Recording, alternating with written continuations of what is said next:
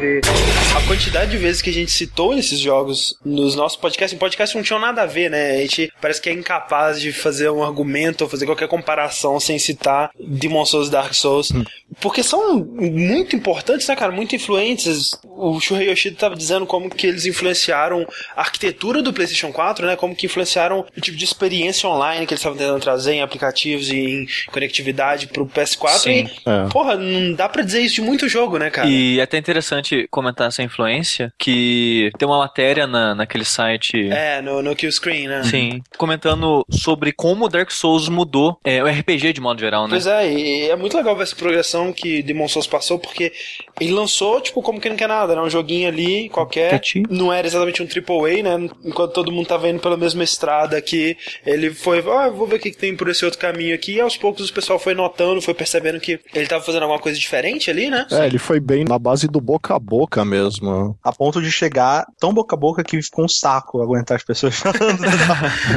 é, não, mas, Rick, isso lá em 2012, né? 15 anos é. depois do jogo ter saído. Não, mas, mas mesmo na época, cara. Tava a legiãozinha lá, tava ferrenha, cara. Só mas, pede mas, pra, Rick... pra Doctor Who isso né? Pois é, mas esse que é a parada, que nem Doctor Who, né, cara? Ou você tá do lado das pessoas, ou você tá contra elas, né? Uhum. Mas eu discordo um pouco disso, porque a gente começou a falar disso com muita frequência desde o final do ano passado. Por causa da expectativa do 2 e tudo mais, gente começou a falar muito, muito, muito da série Souls. E eu nunca vi tanta gente mandar é, e-mail, reply, o que seja, falando que começou a jogar um jogo por culpa da gente, cara. É, muita, muita, muita gente falou, cara. Sim. E tipo, então não era tanta gente assim que conhecia a série, sabe? Era bastante, obviamente, Sim. mas ainda não. tem muito mais que não conhece. É, mas eu não digo nem de quantidade de pessoas que conhecem, mas as que conhecem são muito vocais. Sim. Elas, é. É, elas superaram o jogo, por qualquer motivo, gostaram do jogo e fazem questão de, de virar advogado desse jogo, entendeu? Isso é uma coisa que qualquer empresa de games, cara, dá metade Paga, do né? fígado pra, pra isso, sabe? Uhum. É algo que você não vê mais, né, cara? Tipo, as pessoas se reunindo para perguntar como você passou tal parte, né? Eu achava pois que esse tipo é, de coisa cara. já tinha morrido, assim. E tinha, né? E foi meio que ele trouxe isso de volta, né? De certo modo, né? em um, pelo menos numa grande escala. Sim. Pô, então vamos finalmente começar a falar dessa série, começar com Demon Souls, né? Tentar entender e... como que isso tudo aconteceu, tentar falar o máximo possível de todas as coisas legais que tem nesse jogo, sem fazer um podcast de 5 horas aqui, algo que seria muito fácil. Eu sou o André Campos. Eu sou o Ricardo Dias. Eu sou o Eduardo Sushi. Eu sou Douglas Pereira. E esse é o 48º Dash Podcast da Jogabilidade.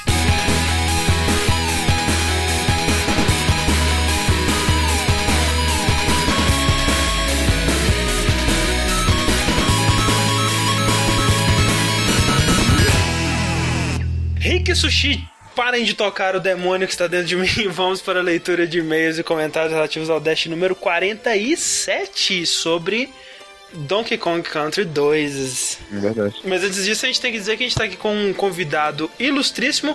Esse fantasminha camarada que acabou de nos invadir.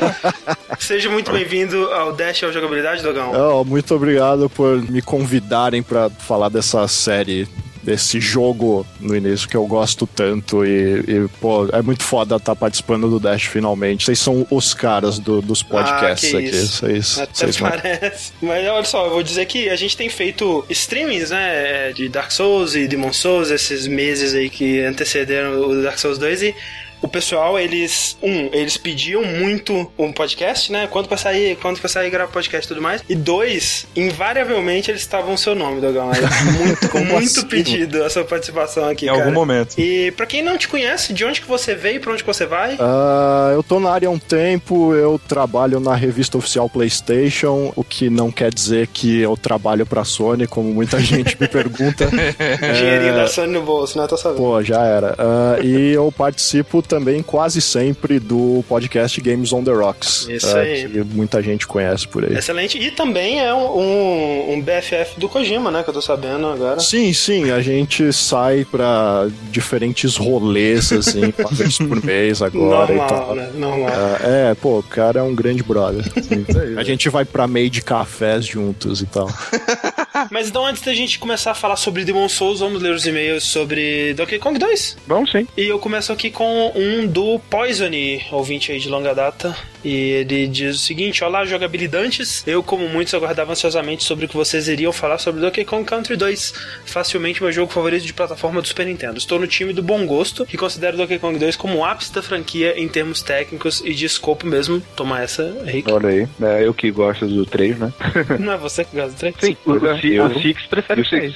eu e o Six. Sim. Enquanto o Donkey Kong 3 é mais uma iteração, só que com a adição de segredos e colecionáveis mal executados que se tornariam ainda mais numerosos e piores executados no Donkey Kong 64. Uma coisa que devo dizer é que Donkey Kong 2 foi o primeiro jogo que me fez importar mais com o colecionismo num jogo de plataforma do que em simplesmente terminar a fase. Era gratificante ter todas as fases marcadas com a exclamação e a moeda DK. E acho que até hoje é um bom exemplo de como tornar os segredos uma recompensa atrativa para o jogador. Haviam fases novas, desafios diferenciados e, claro, a oportunidade de calar o Crank Kong e provar que você era o herói dos videogames. Sobre isso tem um artigo excelente do Serling, autor do Playing to Win, onde ele analisa o conceito de segredo num jogo e basicamente analisa todo o pensamento engenhoso de Donkey Kong 2 em conseguir esconder uma fucking moeda dourada enorme que gira, usando todos os elementos da fase a favor e às vezes contra o objetivo do jogador de encontrá-la. E como que esse pensamento inteligente em relação à fase e seus segredos acabou decaindo nos jogos seguintes da Nintendo. Aí ele manda o link aqui, tá linkado no post, leiam que é realmente um artigo muito interessante, muito iluminador. Exato. É, é bem casa bem com o que a gente falou, né, cara? Que é uma das Isso. principais diferenciais do Donkey Kong e essa pa- parada de coletar que nem maluco as coisas. Isso, e dá significado pros coletáveis, né? O que é muito legal. Você, já, você já tinha lido, André? Ah, não, eu, eu conheci quando ele indicou e realmente muito, muito maneiro. E Já sobre, ele termina aqui. Já sobre as músicas, eu acho que nem posso acrescentar mais nada. Amo a trilha sonora toda e adorei o fato do André terminar com a Rare Respite do Ocean Remix. É a música que mais evoca a nostalgia da trilha original e termina com o som da sineta do navio partindo, junto com as suas memórias de infância feliz. Acredito que isso tenha contribuído para a cebola que rolou perto do André e de mim e de todos nós.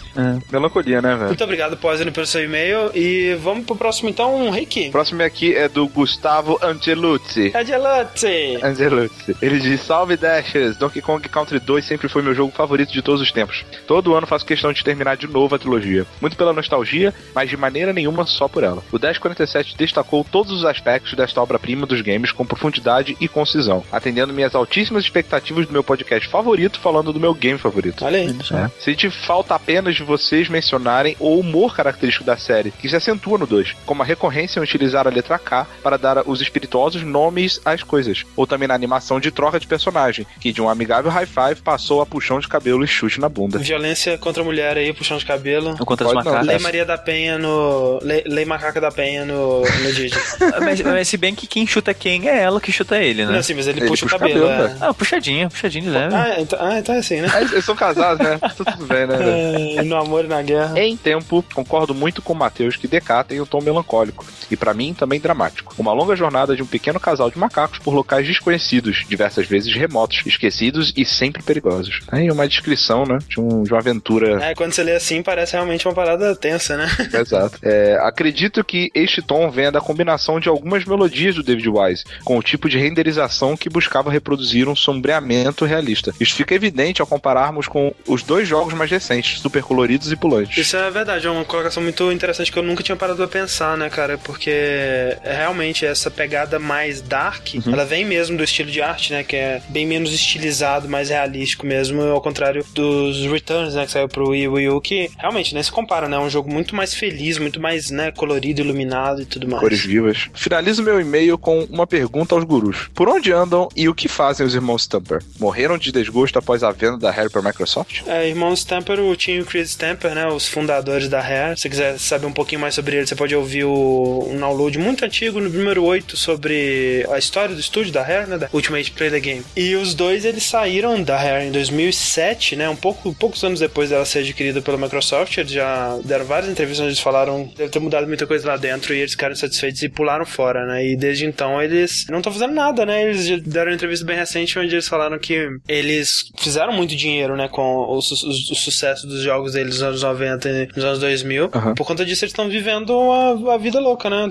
Sim. curtindo a vida numa, numa rede sem fazer porra nenhuma. Vivendo de renda? Vivendo de renda, eles dizem que estão trabalhando em projetos bem pessoais, assim, que não vai ser nada grande, nada que a gente vai ouvir falar tão cedo e estão felizes, Cara, assim. não tem nada melhor do que você trabalhar com projetos pessoais, sendo que você é rico. Exato, né, cara? Você tá trabalhando com o que você quer, você não deve nada a ninguém. O mundo dos games perde muito, né? Mas eles não, então parabéns pra eles.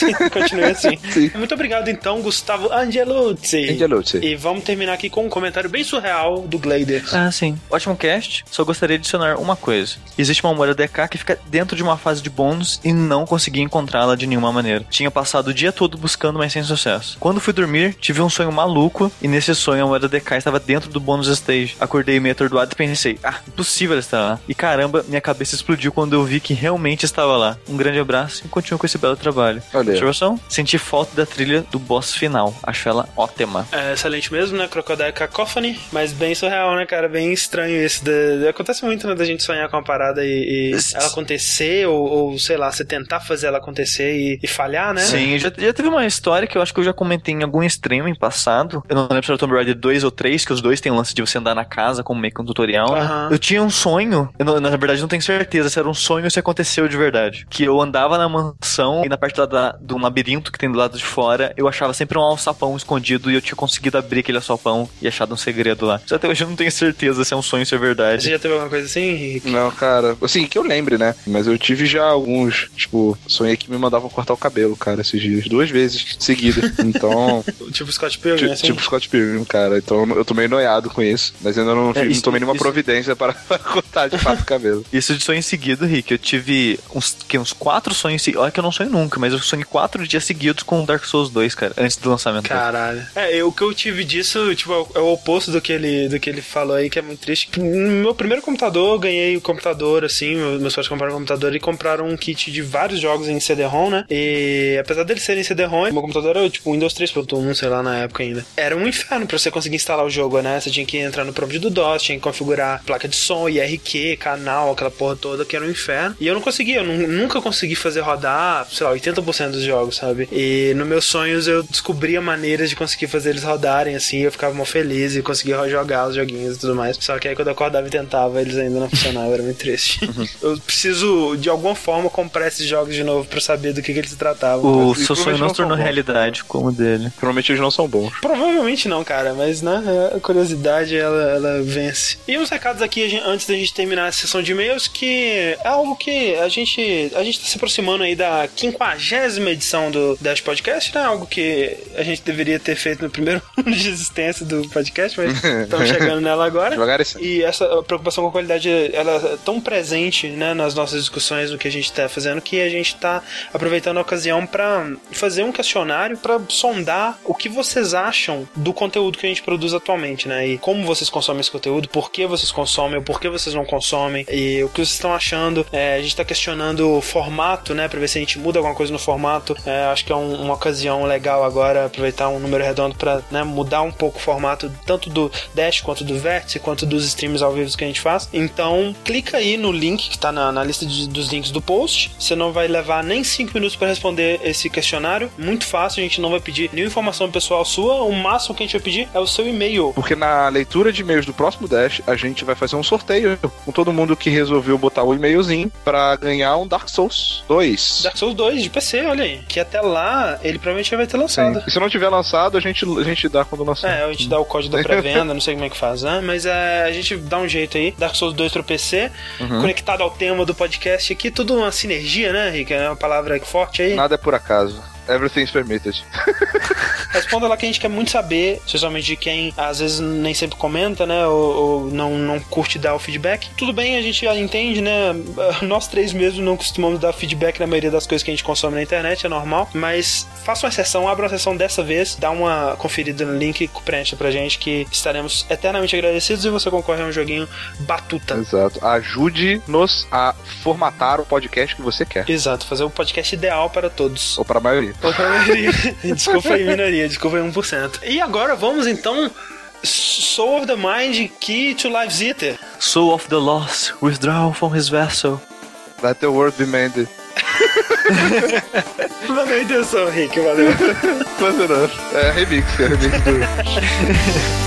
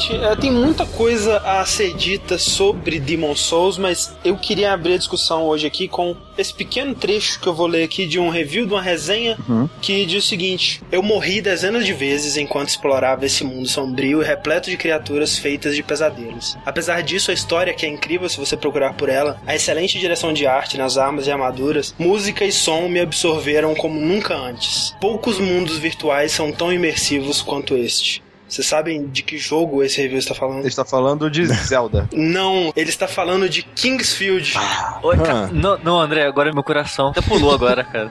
Pensei que você ia falar que tá falando de Demon Souls, Dark Souls, qualquer Pois coisa. é, né? E esse é o grande lance, né, cara? É um, um trecho que se aplicaria perfeitamente ao, ao Demon Souls ou ao Dark Souls. E você tá falando de outro jogo, mas que outro jogo é esse, Sushi? Esse jogo, André, esse maravilhoso jogo Kingsfield, foi o primeiro joguinho, olha só, do estúdio From Software, que foi o estúdio que fez Demon Souls. E, tipo, ele é um jogo que eu. Um dos mais subestimados que já joguei na minha vida, sabe? Porque ele é um jogo antigo, ele é de 94, saiu junto com o PS1 no Japão, praticamente. Saiu uma semana depois do lançamento do PS1 no Japão. Imagina uma cena de polígonos gigantescos na sua cara. você não tem ideia, você não tem ideia. Não, mas Rick, só de você ter falado em polígono já chama atenção porque ele saiu em 94, finalzinho de 94. No mesmo tempo que Doom 2, é, System Shock, os jogos em primeira pessoa, que são um 2D fake, sabe? É, aquele 2D com sprite. É. Mas mesmo assim, Sushi, eu props realmente para tá, sabe, dando passo à frente e, e, avançando com a tecnologia. Mas nessa mudança é aquela mudança onde a tecnologia mais antiga ela já tá evoluída no ponto que fica mais bonita, né? Fica mais. Sim, sim, não, com certeza. Independente, Mas... eu só, tô dizendo, sim. Rick, que foi impressionante o que eles fizeram pra época. Uhum. Sabe? O que você tá querendo dizer é que é 100% poligonal, é isso? Sim, e para console, sabe? Ele é um, um RPG em primeira pessoa para console. Tipo, ele foi o primeiro RPG do PS1. E ele é muito bom, cara. Tipo. Você gostou mesmo? Eu gostei. Um é o mais fraco dos três que eu joguei uhum. que eu joguei os três de PS1. Um é o mais fraco porque ele é mais linear, sabe? É como se fosse um dungeon crawler. É uma dungeon em cinco andares, você passa o primeiro andar, desce pro segundo. E pelo que eu vi no, no combate dele, a ação dele, a, a ação dele é bem lenta, né? Então, é interessante oh. isso porque foi uma limitação de hardware para eles no começo, porque eles estavam aprendendo a programar ainda pro PS1 e tudo mais. E o jogo não tem loading, tirando o load inicial. Olha aí. O jogo começa tipo o Uncharted, sabe? Ele tem um, um load mais longo no começo. Tipo Uncharted, eu acho que Uncharted e Kingsfield só vão aparecer na mesma sentença nessa frase. Mas tá dando do load um pouco mais longo no começo, sabe? Uhum. Ele, ele, na verdade, tem load durante teleporte, quando você vai teletransportar entre o andar e outras coisas. Uhum. Mas conforme você tá andando dentro da dungeon em si, não tem load nenhum, assim como é nos jogos da série Souls. Você não tem load a não ser que você morra ou teletransporte. Também tem muitas coisas semelhantes como NPCs estranhos e história contada através de informação de item, de NPC. É realmente o antecessor espiritual, né, da série Souls. Sim, sim. Tem muita, muita coisa da série Souls. Você, você já vê no Kingsfield 1, principalmente no 2 e no 3. Não, inclusive, desde a estratégia de ficar rodeando os inimigos surgiu lá, tipo. É. É, é, é até interessante esse lance do combate, que eu ia falar que foi uma limitação técnica, porque o personagem anda devagar para dar tempo de carregar o que vai aparecer na tela. Ah, faz sentido. Então a movimentação lenta fez o combate ficar um pouco mais metódico, porque você e o inimigo ficaram lentos e ficou um pouco mais tático. E isso foi ficando um pouco mais acelerado pro 2 e pro 3, só que eles mantiveram esse ritmo, sabe? E o Demon Souls e o Dark Souls, eu, na minha opinião, também mantiveram esse um movimento um pouco mais pesado, um pouco mais lento que a gente tem em maioria dos jogos de ação. Você chegou a jogar algum Kingsfield? Uh, eu joguei um pouquinho do 2, que é o 1 um no, hum, no é. ocidente, é. né? Tem toda aquela uhum. bobagem. Eu não gostei muito na época, mas acho que é só porque eu era ruim pra cacete jogando videogame. mas, mas é, depois de um tempo eu acabei fazendo até uma matéria sobre os Kingsfield e tal, e aí você vê como ele é realmente os primeiros passos de Demon Souls estão todos lá naquela série. É. Lá, lá, em Shadow Tower, né? É, especialmente. Pois é. E o Kingsfield, né? A From Software ela fez o quê? Quatro Kingsfield, né? Sim. Sim. Ela fez quatro Kingsfield, mas ela fez meio que umas iterações, assim, na série, que nem esse Shadow Tower que eu comentei. Ele é uma variação, assim, como se fosse um sucessor espiritual depois do 3. Aham, entendi. Eles fizeram um jogo, mas só que ele tem um formato diferente, porque não é um mundo aberto, você tá meio que preso numa torre. Tipo, Kingsfield não tem chefe, sabe? Só tem um chefe final. Uhum. E Shadow Tower, ele é meio que Demon Souls, assim. Você tá numa torre e você tem lá pra matar cinco demônios. E lá você já vê muita coisa de, do Demon Souls nele, que é o inventário mais complexo. para você defender, você levanta o escudo na sua frente. Suas armas têm durabilidade, tem peso de equipamento. Você coloca é, dois itens em cada mão para você pode trocar. Uhum. E você não tem level, você sobe os atributos conforme usa ou você pode achar uns frascos de alma. Quando você acha essas almas, almas, olha só, Olha aí. você compra atributos com elas. É, né? to- Todas as peças já estavam lá, né? Só tava esperando serem reorganizadas mesmo. É. E assim, depois do Demon Souls, né, que eu fui correr atrás da From Software e saber que estúdio era esse, que é um estúdio bem antigo, né? E é bem prolífico, né? Lançou muito, muito jogo, muito mais do que eu poderia ter imaginado, assim. Sim. Tudo bem que boa parte deles ficaram confinados ao, ao Japão mesmo, mas boa parte foi lançada por aqui também. E eu, no fundo a culpa é mais minha mesmo, porque né, durante essa época aí do PlayStation 1 e PlayStation 2 eu era mais um jogador de PC. Então, assim, o primeiro jogo da From Software que eu tive contato, olha que coisa triste, foi aquele Ninja Blade, cara. Sim. Pô, é o jogo B de ninja mais legal que existe. Eu, pois é, eu não dei muita chance pra ele. Depois eu vi muita gente falando que ele é legal e eu não joguei. Porque ele foi lançado, tipo, comecinho de 2009, assim, né? E, e no final de 2009 saiu o, o Demon Souls. E eu, sempre, eu achei é, curioso essa dualidade, né? Por mais que, ok, o Ninja Blade ele tenha as suas qualidades, ele foi um jogo bem mal recebido pela crítica e o, o Demon Souls já foi é, esse sucesso, né? A gente chegou a fazer, tipo, um trailer, um hands-on, sei lá, como a gente chamava, no download, não foi? Acho que foi o Pablo que fez um vídeo do É? Ninja Blade na época. Mas a, a, a From Software, ela tem as suas franquias, né? Que ela tá trabalhando nelas aí há décadas, né? Tipo Armored Core. Que a de maior sucesso era, né? Pelo menos até a série Souls, assim. E que nem Kingsfield, de certa maneira, ela arrasta até hoje em dia também. né? É, pois é, e eu sobre outro nome, né? Mas. Pô, teve um que eu sempre via e eu nunca joguei, até hoje eu tenho vontade de jogar, que é o Otogi. o Todd, Ah, sim. Uh, que é tipo, é quase um Ninja Gaiden bem melhor do que Ninja Blade, aparentemente.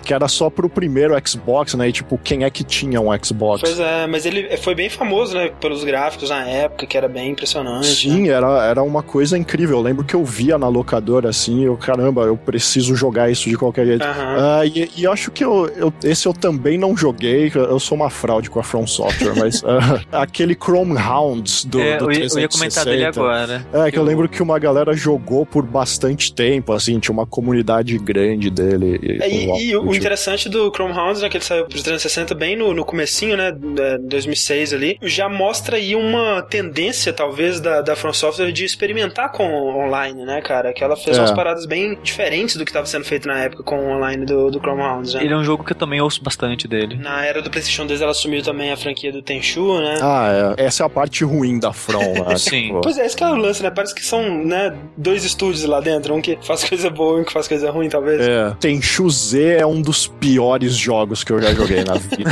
Sério, é muito ruim. Chegamos então a Demon Souls, né? E eu lembro que a minha primeira experiência foi vendo a capa do jogo. Uhum. Antes de, de, de saber do que, que se tratava e Que- tudo a, a mais. capa japonesa, André? a capa japonesa. Sim, que é um excelente, cara. Que é uma excelente capa, né, cara? E bem diferente, né? Pô, você sempre tem alguém linkando aí na, na internet afora aqueles links de compilações de capas de, de filmes, né? Que seguem aquelas fórmulas de cores e layouts e, né? Seu filme é desse gênero, então ele vai seguir mais ou menos a fórmula dessa capa, né? Contraste azul e laranja. É, essa porra toda. Tem uma, uma ciência, né? Você lembra na época do Bioshock Infinite, né? Que o Ken Levine admitiu, olha só, a gente tá fazendo essa capa desse jeito porque a ciência de fazer capas Diz isso. mostra que tem que ser assim, né? Sim. E a capa do, do Demon Souls, a, a japonesa, ela é tudo menos isso, né, cara? Sim. Sim. Que acabou sendo aqui, a do Demon Souls que eu joguei, né? Porque eu peguei emprestado com o Yuri, Yuri Ferreira. Uhum. Você já devolveu? Já. E é a capa com o soldado, né? Caído no chão. Com flechadas no escudo. É a- uma capa que passa tão bem, né? O espírito do jogo. Foi bom você ter usado essa palavra espírito, André, porque Porque tem Quando- Souls no nome. né? Ah, porque quando anunciaram a capa do Dark Souls 2 e ficou aquele bafafá que a capa é feia pra caralho, a ocidental, caralho, sério que acharam isso? Eu, achei, eu acho ela bem feia. Principalmente comparando com a japonesa. Teve uma discussão que a capa japonesa eles fazem com um ideal diferente da capa americana. Ah, é, mas isso é. A capa é, japonesa eles querem passar o clima e a ambientação do jogo, enquanto a capa americana quer passar um negócio mais de ação e de chamar a atenção do cara. É sabe? só você ver a capa do Ico, né, cara? Não, e não só capa, É. cara. São públicos diferentes, cara. Vê a PS Store americana e a japonesa. É engraçado, André, que essa cena da capa do Demon Souls ela tão, foi tão icônica que eles colocaram ela no Dark Souls, né, cara? Ah, é verdade. Caraca, é verdade. Quando você encontra o Oscar, o cara, no comecinho do Dark Souls que te dá o Estus, Ah. ele tá na exata pose É. da capa do Demon Souls. A armadura é muito parecida também. E aí, eu acho maneiro que é uma. Na capa, o soldado, né, que tá com a fruta de arma lá, não dá a entender que ele tá morto, né? Dá a entender que ele tá Fudido. nas Ele últimas, tá tipo, fudido, cara. é. Tipo, cara, eu é isso, eu vou morrer, é, é isso. Eu vou morrer, eu vou deitar aqui porque não tem nada que eu possa fazer mais. Eu tô fudido, sabe? Num lugar escuro, totalmente isolado, né? Passa assim, totalmente o- a ideia realmente do, do, do jogo. Eu não lembro onde eu vi a primeira vez, mas eu lembro que começaram a falar desse jogo que tinha saído na Ásia com legendas em inglês. Aham. E aí eu lembro que eu tava conversando com o Fabão, que hoje trampa na Capcom, e ele falou, cara, eu, eu importei esse jogo e vamos ver se é bom mesmo. E aí ele não parava de falar desse jogo.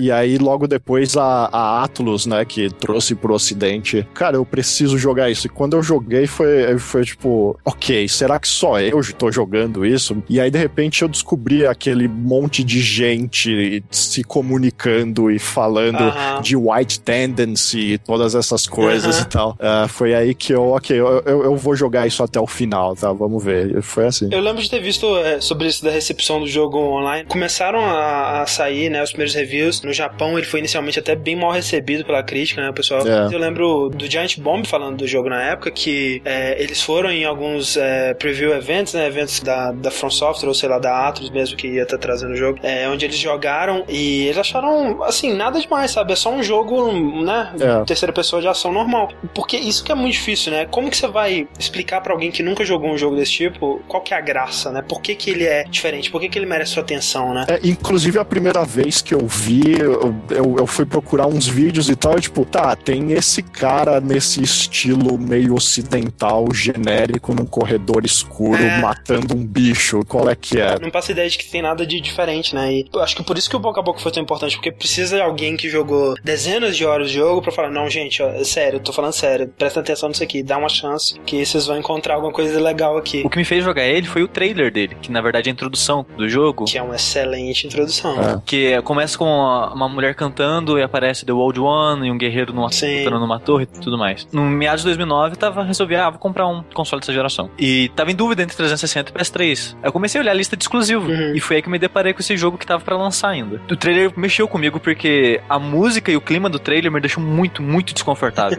Uma música tensa, realmente. E eu não costumo sentir isso com quase nada. Eu falei, cara, eu tenho que procurar mais disso, pra, pra ver mais sobre isso, sabe? Eu comecei a ver vídeo de gameplay e fiquei maluco no jogo, sabe? Isso nessa época você não tinha contato com Kingsfield, com. Não, não. O máximo eu sabia que Kingsfield existia, porque eu já vi em locador, Uhum. mas eu nunca tinha jogado, não tinha ideia de nada, sabe? Eu nem conhecia a From Software. Caraca, foi só o trailer mesmo, assim, então. Sim, é, foi o trailer, cara. Foi a música principalmente. É um trailer muito foda, né, cara? Se eu for para pensar, tipo, é, eu não duvidaria que esse trailer foi talvez a primeira coisa que eles fizeram do jogo. Talvez não um trailer em CG, né? Mas talvez um storyboard desse trailer, alguma coisa assim. Talvez porque ele é uma prova de conceito do jogo, né? Tipo, você vê esse trailer, você entende mais ou menos do que, que aquele jogo se trata, né? E as particularidades dele, né? Você vê o, o cara cercado de, de inimigos, né? Perigosos, e aí surgem outros é, guerreiros pra ajudar Os ele, né? Os, as fantasminhas lá. É, e aí surge o chefe gigante e tal. Em três minutos ali ele mostra boa parte do, do- dos conceitos, assim, do, do Demon Souls. É um, um vídeo muito foda mesmo. Engraçado que eu tinha ouvido falar de Demon Souls, já no, talvez num bafafá já, assim, mas eu não me animei a jogar. Porque o que chegava pra mim era ah, um jogo difícil, você vai morrer pra caramba. E esse tipo de coisa nunca foi o suficiente. Eu nunca fui buscar esse tipo de desafio, assim, em jogo. Até que um belo dia, um amigo meu, chamado Fábio, eu vou na casa dele, não sei o que, ele fala, ah, amigo, você quer esse jogo pra você? E mostrando Demon Souls. Eu falei, por que, cara? Ah, eu tentei jogar ele, achei ele muito difícil, taquei ele na parede, fiquei puto, pode levar. E de fato, ele tacou na parede. O, o Demon Souls que eu tenho, a caixa, ela tá quebrada na ponta, assim.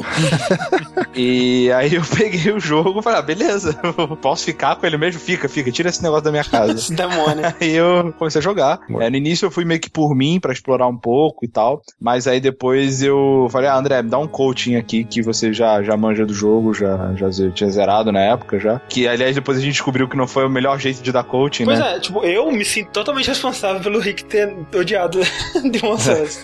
no fim das contas, e ter desanimado de jogar. Porque foi o seguinte, comigo, eu joguei é, a primeira vez é, sozinho. Eu acho que é uma combinação de eu ser muito ruim e muito burro, não prestar atenção nas paradas de cara, assim. Que, na boa, como o primeiro personagem que eu fiz, eu demorei umas 5 horas pra abrir o primeiro atalho no primeiro mundo, sabe? Aquele atalho que você dá a volta lá, você abre a, a, a portinha pra você poder subir pelas escadinhas lá e tal, em vez de dar a volta toda. Comecei com o Knight e eu tava tendo muita dificuldade, sabe? Eu, é, depois que eu matei o primeiro chefe, eu comecei a upar de qualquer maneira e fui fazendo um personagem de merda que chegava, tipo, no, no terceiro mundo, chegava em Latria assim, e eu não conseguia avançar, sabe? Eu tava fudido. E aí eu, porra, vou olhar guia, né? Vou ver se alguém consegue me ajudar como fazer isso. E aí eu peguei, né, o guia que falava, ah, começa com Royal, faz isso, faz aquilo, vai no terceiro mundo, pega o, o Composite Bowl que tem aqui, vai nesse tal lugar, né, upa o Composite Bowl com a, com a Spider Stone. E, e, tipo, eu fui seguindo o guia, sabe? Tipo, passo a passo. E eu meio que não tive é, essa é, experiência de descoberta no começo do jogo, né? E eu achei que seria uma boa ideia passar isso pro Rick. Sim.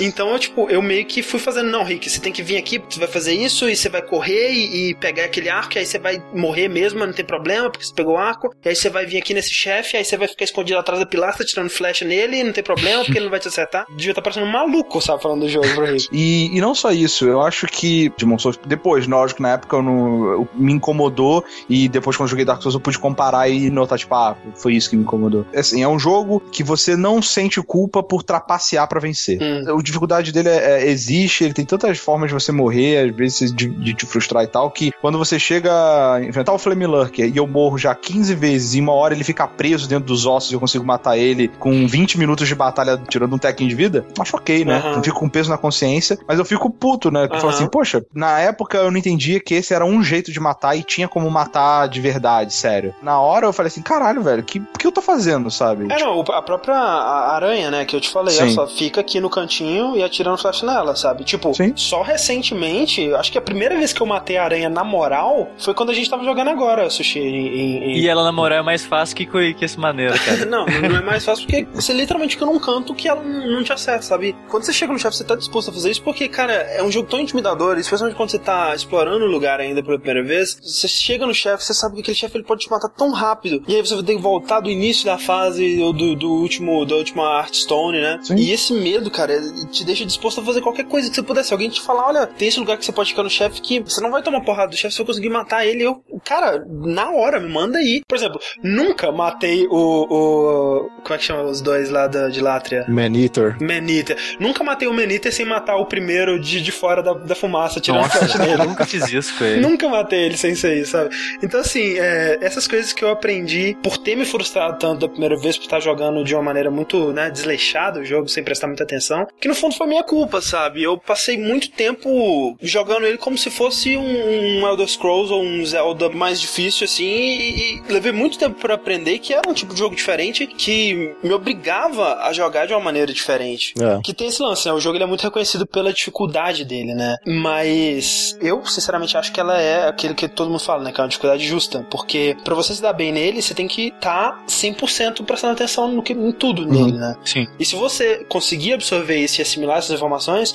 e, e aprender com cada erro que você comete, não vai ser um, um, um, jogo absurdo, né? Ele ainda vai ser bem difícil em comparação com a maioria dos jogos normais, assim, que a gente tem, uhum. mas, né, você vai tirar de letra. É, é, é tipo daqueles jogos que se você morre, a culpa é exclusivamente sua, não tem uma desculpa, tipo, ah, eu morri porque, sei lá, algo totalmente injusto me jogou pra fora. Tipo, não, foi. Ou porque, sei lá, é, eu errei o Quick Time Event, né? E aí eu morri. É, exato. A gente já falou disso algumas vezes aqui, que o game design ele foi evoluindo, né? Desde a época dos fliperamas. Ah, como que a gente aborda o desafio de um jogo, né? Até em muitos casos o desafio vai ficando em segundo plano, porque surgiram outras coisas para te prender no jogo, seja a história, seja né, as recompensas ali, o level up, o, o loot. A jogabilidade. É, uma mecânica assim de né, satisfatória de jogabilidade. E tipo, a dificuldade, ela não tava tão é, em foco, né? Todo mundo, o pessoal das antigas fala, ah, os jogos atualmente são muito fáceis e tudo mais. E eles são mais fáceis, mas é porque o, o a filosofia de design deles é diferente, né? Eles não estão querendo te puxar pela dificuldade, eles não estão querendo te fazer gastar ficha. E aí ficou assim, tipo, ah, a gente evoluiu a partir disso, a dificuldade não é tão mais importante. Você tem jogos, por exemplo, aí, Uncharted, que é uma franquia que eu amo, mas que me trata como um imbecil, né? Porque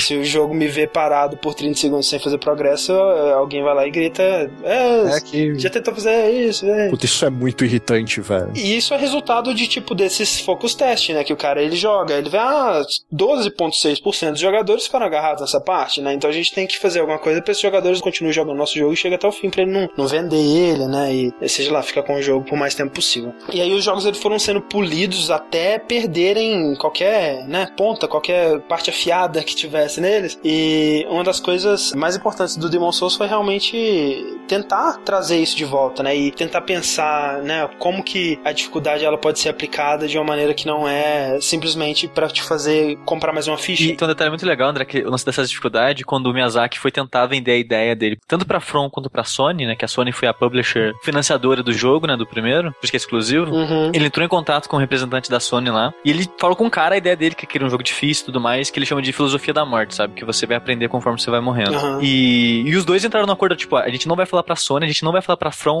que o jogo vai ser difícil pra caralho, e ele é baseado nessa ideia. Aham. A gente vai falar de tudo, menos disso, sabe? E eles esconderam até o jogo ser aprovado a começar a ser feito. Porque ele sabia, se a gente falasse que é um jogo baseado em morte e aprendizado por morte, quem vai comprar um jogo desse? Essa ideia que a gente tem de que dificuldade extrema, né, ela é algo que vai te afastar, né, que você não vai querer continuar jogando, né, no caso. E foi muito importante pra trazer, né, uma nova visão sobre isso. Claro que não foi o único, que não foi o primeiro, mas foi talvez o que teve mais, né, visibilidade, que teve mais alcance aí. E assim, a gente tá falando aí, né, do Hidetaka, Hidetaka Miyazaki, né? Sim, que eu- foi o diretor dos dois primeiros jogos da série Souls. Sim, um jovem rapaz aí. Um, um jovem rapaz, serelepe de pescobarba.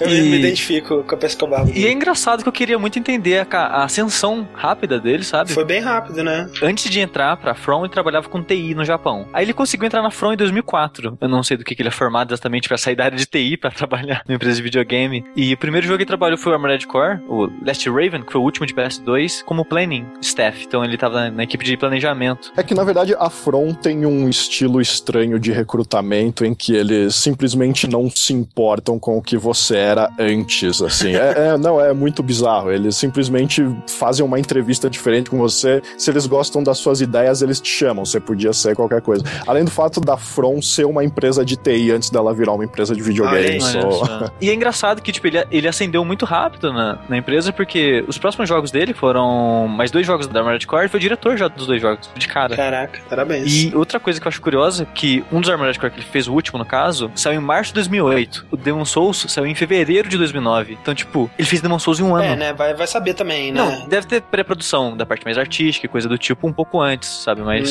Dá pra entender, tipo, talvez realmente tava dividido em duas equipes, ele tava de alguma forma se esticando ali entre as duas, né? as duas, Você vê. Foi então que ele dirigiu o, o Demon Souls, que a gente não falou que tipo de jogo que é Demon Souls ainda, Rick. Que tipo de jogo que é? Jogo de videogame. Você joga ele no Ah, console e ele sai na TV, assim. Caraca, Isso não impressionante. É, é um cara, é um, um jogo que hoje em dia, se eu tivesse que nomear, né, pras massas, é um Action Adventure RPG.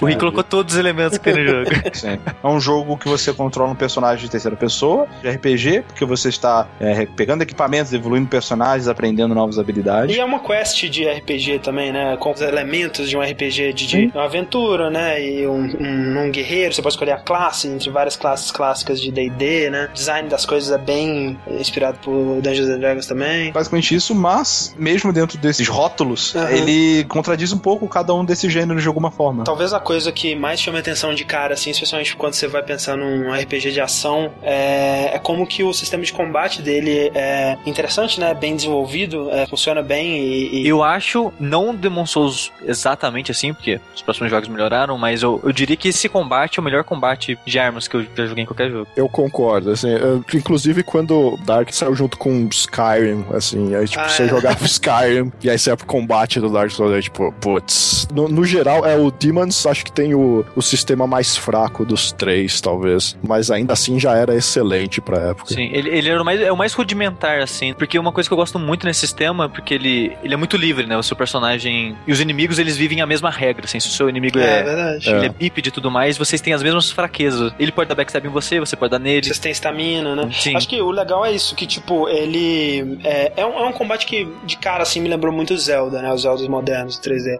Que você trava no inimigo, né? Aí você tem um botão pra espada, um botão pra levantar o escudo, né? Aí você tem várias manobras, você pode fazer vários golpes diferentes e tudo mais. O interessante do combate do Dark Souls é que ele leva em consideração vários outros aspectos, né? Que geralmente seriam é, delegados a, a- a números de RPG, né? Dos atributos do seu personagem. Ah, ele é mais rápido, então ele vai ter chance de desviar mais, ou ele tem mais estamina, né? Mais destreza, ele vai Ele, poder... ele tira a probabilidade e coloca a habilidade. no lugar. Exato, ele transforma todos esses status, né, de, de- da sua folha de personagem do D&D em, em cálculos mentais que você tem que fazer na hora, né, sua barra de estamina é uma das coisas mais importantes pro combate, né, que ela é gasta com qualquer ação que você toma, né, seja atacando, ou seja rolando, ou seja defendendo, né, você tem, tá sempre de olho na sua estamina, porque você só consegue absorver o dano de um ataque se você tiver estamina na sua barra pra fazer isso, se sua barra estiver esgotada, você vai tomar aquele dano, né. E eu acho que a estamina é uma das coisas mais difíceis pra quem tá começando, porque a pessoa aja intuitivamente, que nem, sei lá, tá jogando God of War, você bate, bate, bate e foda-se, sabe? Isso, Aí você né? vai jogar esse jogo, você não pode bater, bater, bater. Você tem que tomar cuidado, bater, deixar um pouco de estamina pra defender ou rolar, sabe? Então você tem que tomar esse cuidado e fazer meio que uma dança no- no- com a luta, assim, sabe? Porque você aborda, bate um pouco, afasta e. Essa é a primeira lição que você aprende no jogo. Né? tipo, você é só faltar um hit pra eu acabar com esse cara e ele morrer. E aí você tenta dar o hit e toma três na cara. Primeira lição outra- que você aprende é que você vai tomando na cara até o final do jogo. E outra coisa que eu acho que faz esse combate ser tão bom é a variação de armas e como elas são equilibradas dentro do jogo. Porque o jogo tem vários estilos de armas. Tem faca, tem espada normal, que é a espada reta, tem a espada curva, espada é, de thrust, halberd, lança, martelo, várias armas. Cada uma tem suas qualidades, seus defeitos, cada uma tem suas animações de ataque. É, e mesmo entre classes de- de iguais de arma, né? Duas espadas, elas vão ter animações diferentes. Animações né? diferentes. O, o lance de animação eu acho que é uma das coisas mais geniais pra mim, porque a espada, às vezes, ela, ela é um pouco mais fraca do que a outra, mas você sabe jogar melhor com aquele tipo de animação, você prefere aquele tipo de animação de ataque, então aquela arma vai ser melhor pra você, sabe? Então, colocar peso de equipamento também ajuda a balancear, porque às vezes você não tem peso suficiente, você quer ser um cara um pouco mais leve, então você evita as armas muito pesadas. Então, tipo, não é só o dano que vai influenciar o que você vai equipar, sabe? Pois é, é incrível, cara, como que eles conseguiram realmente equilibrar isso tudo, né? É muito raro você ver um jogo que te dá tanta opção de equipamento, de eh, tipos de, de armas, de classe, que você não tem como dizer essa é a melhor arma do, do jogo. Isso era algo que me Sim. frustrava, porque eu procurava eh, me dar a melhor arma do Demon Souls e ninguém sabia dizer porque ninguém chegou num consenso ainda, sabe? Depende muito do que, que você quer fazer no jogo, de que tipo de personagem que você quer usar. É muito, ele te dá muita liberdade. Sim. Well, you slipped through the fissure too, did you? You came for demon souls? Or to save this land and be remembered as a hero?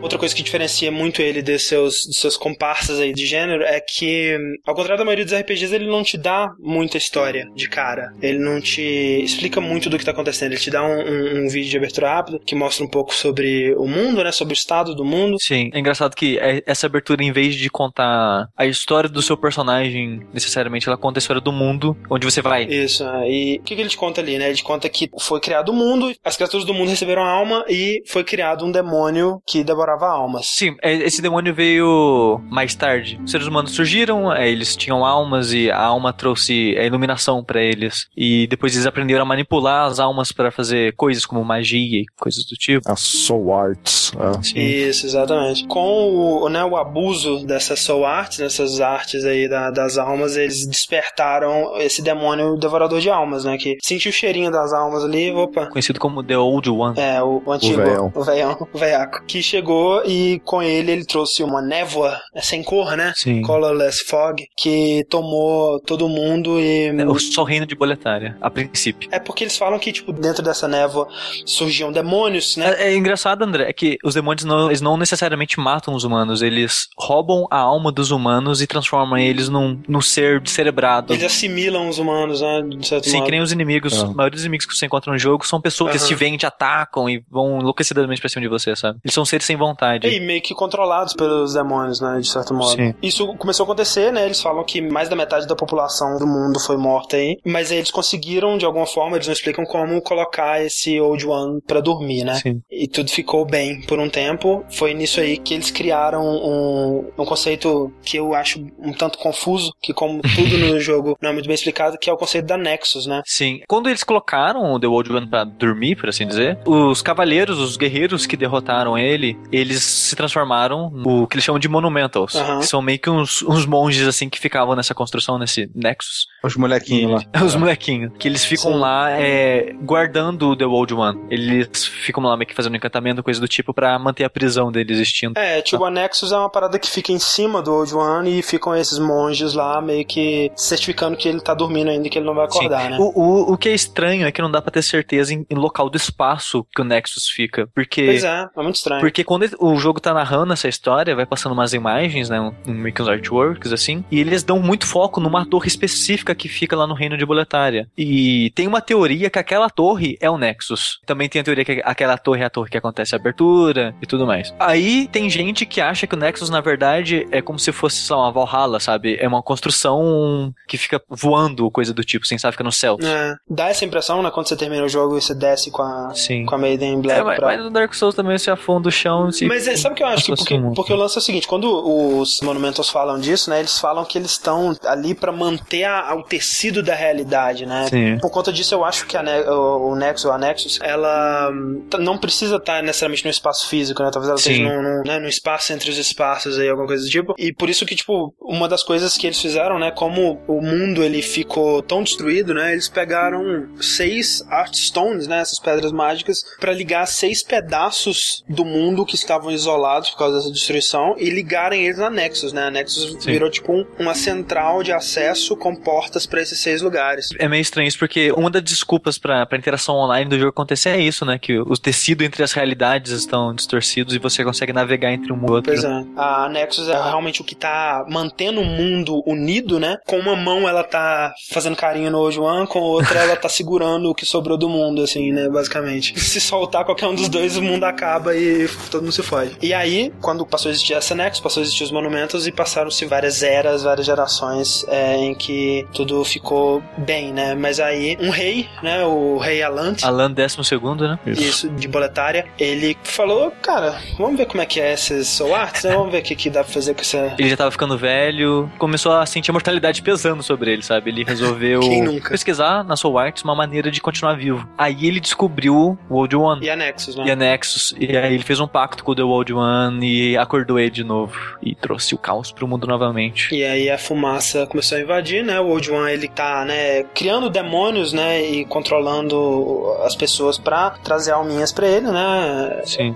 Que Ele quer se alimentar, né? O que ele, ele come. Eu não tenho certeza se o primeiro incidente foi no mundo inteiro, mas eu sei que esse que o jogo se passa é só em boletária. Sim, que todos esses, esses Artstones, né? Esses, esses mundos que você visita, no, em teoria eles estão no. Em teoria não, né? Eles estão dentro do reino de Boletária, Sim, né? sim. O primeiro ele se passa na. na E tipo, curiosamente é um detalhe que poucos reparam. Hum. É, quando você entra naquele menu de ver as Arkstones, você vê que é um mapa embaixo. Então é meio que mostrando Pode crer. é. aonde ficam os Arkstones no, no mapa do mundo. E o que acontece com os Monumentals? Os monumentos eles vão morrendo aos pouquinhos, né? Até Sim, que. quando, é, quando o jogo se É. passa, só tem mais um vivo. É, o grande negócio é que todo mundo esqueceu eles lá no, no Nexus. e, e- não, essa aí, eles Pois iam é. morrendo e ninguém foi substituindo eles. Isso. Porque eles achavam que, ah, o Old One tá lá, whatever. Tipo, quem é que precisa ficar olhando ele? Tá selado e tudo. É, e até parece que o lance, tipo assim, a Nexus ela, ela conectava o mundo, mas ela não era algo conhecido, né? Talvez foi se perdendo pelas gerações também que foram passando, né? Sim. Esse, esse conhecimento da Nexus e do, do que tinha acontecido ali. E, e realmente foi, foram morrendo um a, um a um até que o último que sobra é ele que te sumona, né? Tanto é que o jogo abre com o seu personagem andando no escuro, na água assim, e aí você ouve a voz do Monumental te chamando, né? Pra você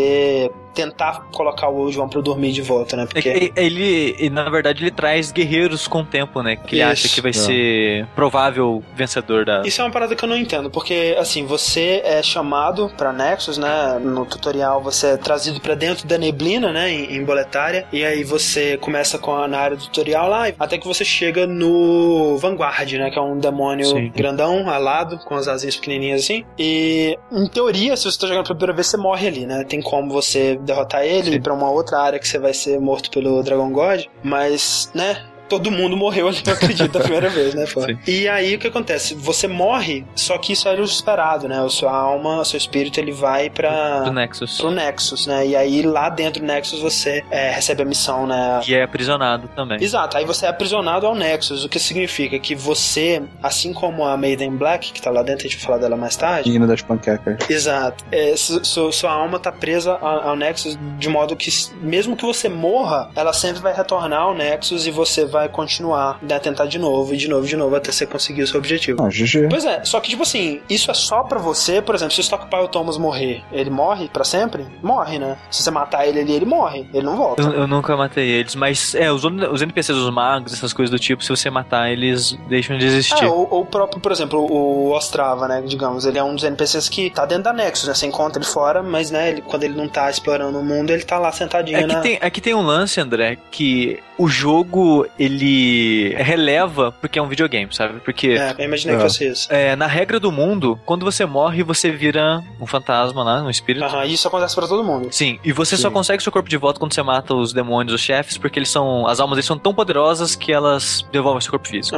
Se ela conseguir retornar o corpo dela, ela tá meio que segura, por assim dizer. Uhum. Se ela não conseguir morrer, ela, ela vira um Black Phantom, Sim. que acontece com o Ostrava no final do jogo. Com vários outros personagens, é. Mas só que o jogo, durante a produção, eles iam ter esse modo, que é chamar de modo Monumental Mode. Que seria assim: se você morresse sem conseguir buscar seu corpo de volta, é game over. Caralho, hein?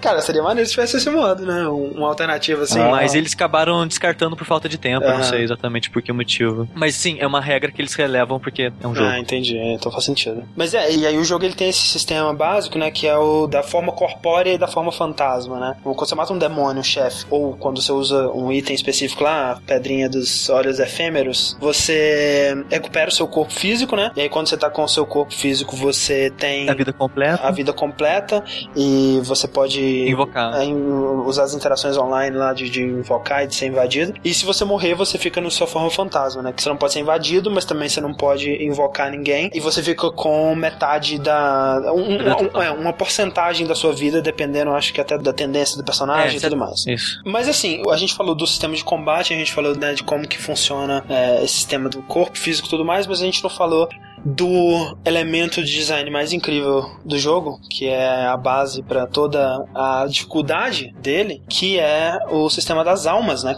Que né, o, tá no nome do jogo Demon Souls. e simboliza é, muito bem toda a filosofia de design da série, né? Desse jogo e dos outros. Todo inimigo que você mata, você ganha um número de almas. Que- Almas são, além de, de fazerem essa parte toda do lore, também são a moeda do jogo, né? Elas servem pra Isso, você. É, tudo que você tem, né, ali. É, serve pra comprar item, pra subir de level, enfim, tudo. Ah, só que quando seu personagem morre e ele vai morrer, muitas vezes, você perde todas as suas almas. Elas ficam no lugar exato onde você morreu. E aí você volta do começo da fase. E se você, no caminho pra pegar suas almas de volta, morrer de novo, você perdeu elas pra sempre. Porque já que você morreu, o lugar onde você morreu agora é onde estão as almas. Mas é tão genial esse sistema porque, assim, o jogo, como a gente disse, é um jogo que requer que você esteja prestando atenção o tempo todo, né? Você tem que estar observando o cenário, observando os inimigos, tentando entender como que é o, padrão de ataque dos inimigos, como tirar vantagem, né, dos tipos diferentes de inimigos, como atacar eles de uma forma mais eficiente. Isso significa que você sempre vai estar chegando até onde você é capaz de chegar, né? Se você chegou no, sei lá, no Cavaleiro de Olho Vermelho, né, em Boletária, ali no comecinho, que é um inimigo de um level muito mais alto do que o seu no começo do jogo, e morreu pra ele, você chegou lá pela sua habilidade. É 100% de certeza que se você chegou ali uma vez, você consegue chegar de novo. Então, Tirando o fator psicológico. Pois é, tirando o fator psicológico, mas É. é. é- esse que é o lance, sabe? Tipo, se você conseguir manter a sua calma, manter a sua atenção e manter a concentração no que você tem que fazer, você nunca vai perder sua alma, porque você sempre vai conseguir chegar de novo no lugar que você tava. Você só vai perder a sua alma se, ah, você saiu correndo que nem um maluco e chegou num lugar que você não consegue alcançar de novo, de alguma alguma forma, ou se B, no caminho você afobou ou você cometeu algum outro erro, e aí sim o jogo ele vai te punir por isso, né? Então, é, o, o jogo ele sempre te dá uma segunda chance, né? E isso é o que faz dele ser extremamente justo, né, cara? Mas é justamente assim que o jogo vai te quebrando, porque Isso. quando você vai morrendo e morrendo, você quer chegar lá mais rápido, porque você já chegou lá várias vezes. Sim. E aí você começa, ah, eu não preciso defender todos os golpes, e aí você morre, e aí você fica mais puto ainda. Começa a subestimar o jogo. Já passei por aqui um milhão de vezes. O É. que, que são esses, esses zumbizinhos? Nunca fazem nada de Um mal. tocha, né, que morre com um golpe. E aí você morre pro zumbizinho mais patético, né, cara? Eu quero uma camisa. Eu morri pro zumbizinho mais patético. eu, eu achei que a estamina dava.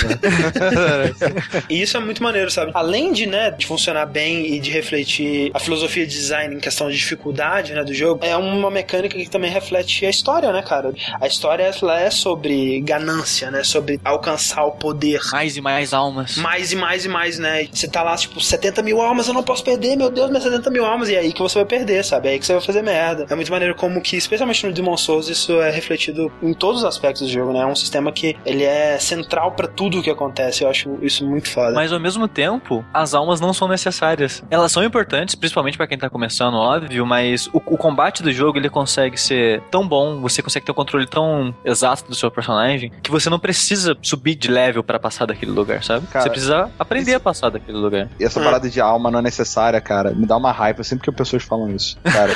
Porque É, assim. ter- quantas ok, pessoas vão conseguir é, terminar é, com ok, Soul não é Level 1? tá necessário, ligado? mas velho, porra, sabe? Qual percentual da humanidade consegue terminar É. o jogo no level 1, sabe? É que nem você dizer que dá pra zerar Final Fantasy 1 só com White É. Mage. Dá, né, cara? Dá. É, isso que eu tô falando. Né, tipo, porra. não é necessário. Tipo, para, vai. Não, mas é o que eu tô Você, assim, dizendo, Rick. Eu, eu disse que não que você pode jogar fora, foda-se. Mas tô dizendo, se você perdeu aquilo, cara, relaxa. Tipo, não vai fazer Sim. tanta falta assim. Você pode conseguir de novo, você pode grindar se você estiver achando que tá fraco pra aquela mas, é- área. então também, o jogo ele não precisa de grinding. Se você perdeu, relaxa, sabe? A alma te ajuda, óbvio que te ajuda, mas você não precisa grindar. É, o jogo ele é balanceado de uma forma que ele leva em conta. O, o que o grind vai fazer com você vai ser de fazer aprender a jogar o jogo. É, isso tudo pra falar que o jogo ele te ensina a- através do gameplay. né? Você se torna uma pessoa melhor, não necessariamente o Sim. seu avatar. Como é que é isso em World of Warcraft, Rick? É o seguinte, se eu sou um hamster que tô correndo teclado e tem um personagem 80, eu vou ganhar de um cara que tá com o personagem É level verdade. Tá certo. No Demon Souls, não. No Demon Souls é interessante que se eu demorei 4 horas pra passar a primeira parte do jogo, a primeira vez que eu joguei, se eu começar do zero de novo, provavelmente eu vou demorar 30 minutos. Pois é. sabe? Se você. Não é o seu personagem, é você que tá melhor. É, seu- fato. o aprendizado continua. E mostrando, é, vendo todos os vídeos e vídeos de gente invadindo os outros pelados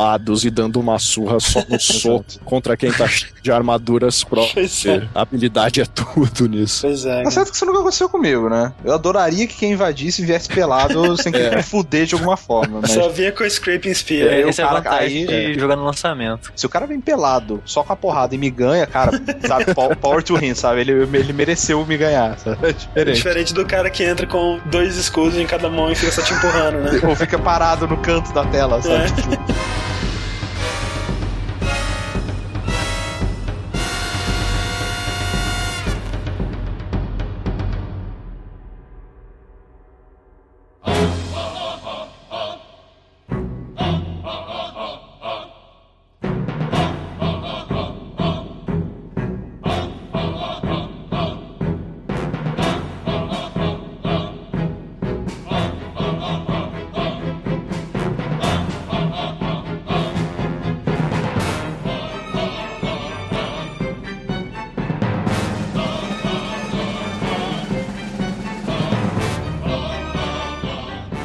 aspecto fantástico do Demon Souls é a exploração, né? Porque a exploração nele, ela é tão interessante por vários motivos. Primeiro, porque você tá sempre correndo o risco de morrer e, e perder tudo. Esse medo, essa tensão é algo muito forte durante o jogo inteiro, é algo que te impulsiona muito, te faz querer sempre superar o próximo desafio e, e chegar na próxima área e vencer aquela área que você tá, né? E E isso deixa o jogo quase como um jogo de terror também, né? eu já disse, né? O Dark Souls pra mim é, é o jogo mais assustador que eu já joguei, mas o Demon Souls não fica longe. né? Tem certos momentos dele que são aterrorizantes, assim, porque, tipo, sei lá, Outlast, você tem medo, você toma susto, e eu tomei susto pra caralho, eu tive medo pra caralho, mas, tipo, né, aquele sustinho que tá na hora ali, e um, um bicho gritou no seu ouvido e GG, passou pra próxima. No Demon Souls... É um, é um susto, não um medo. No Demon Souls é medo de você perder suas, suas 70 mil almas, entendeu? É medo de você, né, perder o, o, o seu esforço, o seu progresso Sim. que você fez com tanto custo pra chegar até ali, e você não sabe o que tá além daquela porta, né? E é, esse é um Exato. medo muito real, muito mais real do que um sustinho são, de um barulho. Eu diria que são dois medos, né, basicamente. Vamos supor, você tá com uma alma pra caramba, e você chega naquele loop que você chega no chefe e morre. Aí você vai passar para chegar até ele, você ainda mata um monte de mob, digamos assim, de personagens mais fracos, chega no chefe, morre. Você faz isso dez vezes, quando você chega no chefe e pega sua alma, você passou tanto por aquele meio do caminho que você acumulou uma quantidade de almas muito Aham, bizarra já. É. Você tá com cada vez mais medo de morrer pro chefe e não conseguir chegar nele. De você perder aquilo que você, que você fez ali. Apesar de que uma coisa que você nunca vai perder, não importa Sim. o quanto Dark Souls te foda, é a sua habilidade. Mas é sempre frustrante quando você perde 60 mil Sempre frustrante. E o outro medo é, venceu esse chefe, e aí, o que, que tem ali pois depois? É, é. Quem me garante que não tem uma trap no chão com uma, uma flecha que vai cair de cima para baixo e me matar ali de, direto, sabe? Mas é, sabe. não, Rick, não, mas o jogo ele não é babaca esse ponto. Mas ele faz você acreditar que ele pode ser. Isso, é, é, esse é o lance. Quando você tá jogando pela primeira vez, você não sabe do que, que o jogo é capaz, Exato. né? Eu, eu, por exemplo, meu lema é nunca acredite no Demon Souls, sabe? Sempre espere o pior. Mas eu acho que ele não seria nem metade do jogo que é se não fosse o level design, né, cara? Que é inacreditavelmente Sim. foda. É. Especialmente o Demon Souls, ele não é tecnicamente é, impressionante, né? Assim, ele tem seus momentos, mas ele, né, se for comparar com os jogos que saíram em 2009, ele tá bem abaixo, assim, em questão técnica, mas ele compensa, mais do que compensa tudo isso, pelo design de arte, né? A direção de arte dele. Sim, é, é, quando você entra pela primeira vez em um cenário, ele parece simplesmente uma fase em que você vai andando e achando coisas. E aí, de repente, o, você libera um atalho e aí é, você se né, sente cara? o cara mais feliz do mundo. Tipo, ok, agora quando eu morrer eu não vou precisar passar por aquele cara gigante, eu posso dar a volta. E tem, é, não, e tem sempre aquele momento que você tem uma realização de como que aquilo tudo tá interligado. É, ah, agora e... todo esse espaço faz sentido, né? E... É, e, e, uma coisa do Demons é que ele variava um pouco mais, é, pelo jogo ser mais fragmentado. -huh. é, o Dark Souls era um grande mundo aberto, mas o Demons era uma fase por vez, assim, né? É isso. Então você tinha coisas como a chefe daquelas arraias no céu, que era diferente Sim. de todo o resto. E... É isso que é uma maneira, né? Porque, tipo assim, eu prefiro, é, no, no, fim das contas, eu prefiro o jeito que é feito no Dark Souls, né? Sim. Ele tem as suas vantagens em cima do como é feito no Demon Souls, mas realmente perdeu um pouco disso, né? A gente tava falando no Dash que a gente gravou sobre Donkey Kong, né? Como cada fase, cada segmento do jogo, ele era diferente, né? Ele apresentava uma coisa nova, e no Demon Souls você tem isso, né? Que é algo que você não tem necessariamente no, no Dark, né? Que cada mundo, né? Cada Hearthstone que você vai é uma coisa diferente, né? É um, um elemento novo que ele traz, é, é, algo que você não vai ter no, no outro, né? E às você... vezes muda até a maneira que você tem que abordar o, o combate, de modo geral, porque pois é. em Bulatária são mais guerreiros, em, em Latria tem um pouco mais de mago e coisa do tipo, então ele vai mudando muito, assim, de área pra área. Sim, e mesmo dentro da, da mesma área, né? Por exemplo, você tem no, no 1-1, né? Que é o, a primeira área do palácio bulatariano lá, você tem meio que como objetivo principal, eu tenho que abrir esse portão gigante, né? Você tem que ir explorando o castelo até você conseguir encontrar a alavanca para abrir o portão gigante. Aí depois, no, no 1, 2, é uma ponte gigante, né? Com o um dragão, aí já é um desafio bem diferente, né? E bem específico. É. Uma coisa que eu gostava muito, muito no jogo era que você enxergava o mundo ali que você tava, sabe? É. E eu achava isso maravilhoso na época, porque, tipo, eu subia na, no alto do 1-1 lá, aí você via a ponte, aí você via que a ponte ia pra uma parte e essa parte dava pro castelo. E depois você ia em todas essas áreas você que você viu de é. Longe. É. É. Como eu falei, a primeira vez que eu joguei, eu, o iníciozinho, pelo menos, eu tentei seguir sem muita ajuda. Uhum. Tem a, a, a, gente não, a gente não falou muito disso, da interação de multiplayer, mas o próprio jogo ele tem um sistema onde você pode deixar recados no chão. Isso. E isso acaba ajudando, mesmo jogadores novos que não tem um coach, né, ali para te dar as indicações do que fazer. Então sempre que tinha, tipo, ah, um cuidado com a emboscada, sabe? Tente usar o arco e flecha, ou, ou, algumas dicas assim que acabam ajudando, né, na, no, no, seu progresso. Tem sempre o lance, tipo, ah, como é que eu vou confiar nessa mensagem? Como é que eu vou saber se não é alguém me trollando, né? A vantagem é que as pessoas que trollam, muitas vezes elas são burras, né? Dificilmente você tem um troll, assim, muito bem feito. Normalmente é tipo, tente pular e tá, tipo, num, num ladeiro, sabe? Tipo, você fala assim, não, velho. Tipo, cara. Além disso, é, você tem o, o sistema de, de hate, né? Você pode Sim. avaliar as mensagens, então se a mensagem tá muito bem avaliada, provavelmente ela é verdade. Ou pelo menos é um troll muito legal, né? Exato. mundo curtiu. Porque quem deixa a mensagem, né? Se a sua mensagem foi útil pra alguém, se alguém avaliou ela bem, você recebe uma cura, né? Seu, Você enche, sua vida, na um pouquinho verdade. de vida. É. E isso causa, tipo, um monte de mensagem falando, por favor, me ajude. Estou fudido, né? É, você sabe que né, 90% das mensagens é tipo, por favor, me ajude, e o verdadeiro Demon Souls começa aqui, né? Que é no, no final, né? No último boss, tem lá. O que eu gosto muito também é a Can Take It. É, é, Ou então, I did it. Sim, depois do chefe sempre tem. E o primeiro momento mais marcante, assim, que eu tive, foi quando você tá passando daquela parte de Indiana Jones, assim, que você quebra, tipo, uma gaiola que tem um monte de bolas de, Uhum. né, e atropela uma porrada de inimigos. Aí você fala, caralho, eu sou foda, eu sou inteligente, eu destruí eles de maneira irada. No final do corredor você tem dois dragões, é, um deitado lá de boa, assim, tomando sol, tá ligado? E nesse momento eu acho que eu tava no Skype com o André, alguma coisa assim, e eu falei, cara, é pra eu enfrentar eles agora? É pra eu matar eles agora? Alguma coisa assim. E ele falou uma coisa que me marcou bastante no, no Demon Souls, que é, Ah. se você tá dando dano, na teoria você pode matar, cara. É verdade. Independente do momento que você esteja, sabe? E independente do inimigo ou se não é inimigo, Sim. né? Qualquer coisa que você dá dano. Tem esse lance É. que a gente não falou dos NPCs, É, né? é. Que você pode matar todos os NPCs do jogo. Com raras exceções, né? E isso pra você mostrar. Já aí o jogo te dando uma dica. Mais pra frente você tem uma ponte, que obviamente eu não percebi que ela tava chamuscada. Sim. E eu fui não querer ela, atravessar. mas vários corpos. É, Vários também. copos. Aí eu fui querer atravessar na boa, né? De boa, daqui a pouco eu ouço um barulho de um dragão, ele tacando fogo todo mundo ali, e a gente dando um insta-kill. É, tipo uma lição, né? Repare bem no cenário. É interessante falar que, tipo, o Rick, ele, ele começou, né, no 1, que É é... basicamente o tutorial do jogo. Isso, quando você termina o 1, você pode meio que ir pra qualquer lugar, né, Sim. do mundo do jogo, né, É meio que Mega Man, assim, você pode explorar qualquer área e tentar avançar até bater a cabeça ali, não conseguir passar. Na verdade, a, a primeira área de cada lugar é bem tranquilo, sabe? É. Se você for de cara, tanto pra um, dois, quanto pra primeira de qualquer outra, você consegue, sabe? É, alguns vai ser mais complicado que outros, mas, né. Sim, lembrando mas lembrando que eu- quem tá falando isso é o Sushi, gente. É, pois é, não dá pra levar. Cara, sério, assim, uma coisa que a gente tem que falar, qualquer comentário que o Sushi fizer, não, não conta sobre a dificuldade do jogo. tipo, o cara acabou de destruir toda a participação do Sushi. mas é, mas é sério, porque o Sushi, ele realmente discute que Demon Souls, o Demon Souls Dark Souls não é um jogo difícil. Eu não acho tão difícil quanto dizem, André. Pois é, mas não é isso que você disse. Agora você tá dizendo isso. Não, você não. já disse várias vezes que você não acha um Ah, jogo bem, difícil. Se for essa frase exatamente, eu meio que concordo. É, é que muita gente, que nem o Márcio, sabe? O Márcio Barros do Dream. Do jogabilidade. A gente participou de uns streams dele jogando Dark Souls e. Ele, ai meu Deus, eu não vou conseguir. É, Ele, tá nem sabia, sabe o que ia acontecer. Mas ele já ficava com isso. Não, esse jogo é difícil pra caralho, eu não vou conseguir, cara. Não vou, é possível. Olha só, ele tá certo. Não tá, Sempre não. espero o pior. Sempre espero o pior, Cara, cara. mas ô Rick, olha só, você foi jogando numa boa e você conseguiu. Você tava, você tava conseguindo Eu, avançar. eu não tô falando que é impossível. Ele Não, não, é o Ninja Gaiden, tá ligado? Pois Não. é, pois é. Ele não é nem é, Castlevania de Nintendinho. Se você for pra primeira área de qualquer um, em Aham. teoria é possível. Mas uma das coisas que eu não gosto no design do Demon Souls é que quando você, assim que você mata o chefe da primeira área, na verdade de uma área, a próxima área, os inimigos são muito fortes. Sim, então é sim. raro o momento onde você vai tipo fazer essa, o 4-1 e você pode fazer o 4-2, porque o 4-2 vai ser muito difícil pra você. Engraçado. Eu lembro de ter feito um e um dois. Não, é que o 1-2 é de boa mesmo. É como se o 1, 2 ele fosse o primeiro ainda, né? Porque é o, o primeiro que você pode escolher, né?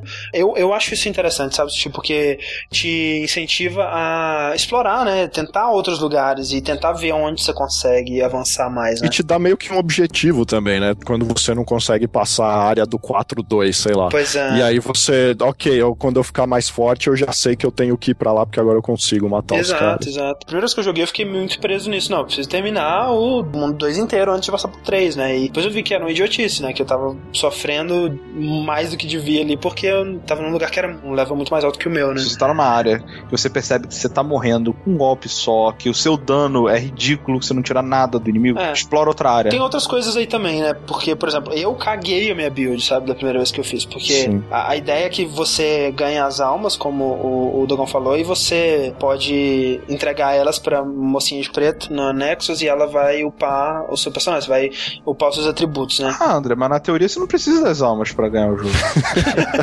E- mas o Rick, você, foi babaca, mas não precisa, cara. Principalmente, André, porque eu sei que pra quem tá começando é difícil ver isso, principalmente que você tem que achar isso no jogo, mas Uhum. o jogo ele meio que tem uma saída para independente da build que você fez, sabe? Se você não desistir de cara e tentar, o jogo vai te recompensar porque ele tem uma build pra qualquer coisa que você gastou ponto. Sim, eu concordo. Porque se Ou você seja um ponto mago, porque é o easy mode do jogo.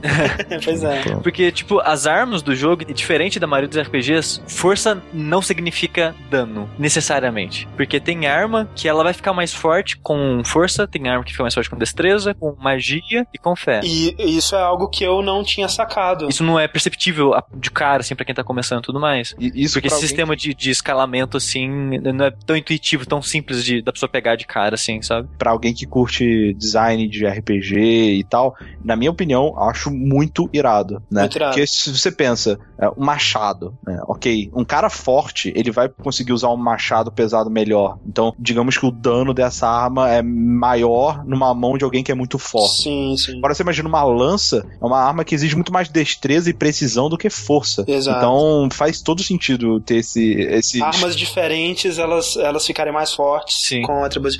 Conceitualmente muito foda, e, e eu acho genial é o fato de que a classe ela não significa muita coisa, né? É. A classe é só o pacote de pontos que seu personagem vai começar, Pontos né? e equipamentos. pontos e equipamentos que seu personagem vai começar, e a partir dali você pode moldar o seu personagem da maneira que você quiser. E basicamente mudar também na hora que você quiser, tendo em mente que você vai ter um trabalho maior ali. Porque a cada nível que você passa, Mais caro. precisa de mais almas pra chegar no próximo, né? Então. E caso você gastou ponto em qualquer coisa menos esses quatro, que eu falei que ia matar dano, tem as armas de fogo que elas não ficam fortes com nenhum atributo, elas são fortes de natureza delas. Sim. Elas, no endgame, assim, você vai ver que ela é um pouco mais fraca que as outras, mas pra você terminar o jogo, ela é o suficiente. Então, se você gastou tudo em, em vida, por exemplo, tem arma de fogo pra você ainda, sabe? E você acha uma long sword de fogo, que é excelente no chão, sabe? No 2-2, e, e ela é até simples de achar, porque o 2-2 não é muito grande. E, cara, quando você acha ela, você provavelmente achou minério pra evoluir ela pelo menos uma vez, e vai ajudar muito aquela arma. Uma coisa que eu acho legal do primeiro mundo, você vai avançando nele e até que você derrota o Tower Knight, né? Que é o segundo chefe Que dele. é um chefe muito legal, com uma excelente Muito legal, personagem. visualmente muito foda. Excelente Eu matei ele na magia, eu acho. Pois é, você seguiu o meu guia. É, eu sei o que é. O Demon Souls ele coloca pra você enfrentar esse chefe gigante, sabe? Aham. Que quando você olha, você fala, cara, como? Tipo, não é possível matar esse cara. Que eu- É, é- é impossível você não ficar impressionado com a Intimidado, primeira vez. né? É, você- tipo, você só tá vendo o pé do cara. Como assim? É, Você imagina Shadow of eh, the Colossus, só que pior.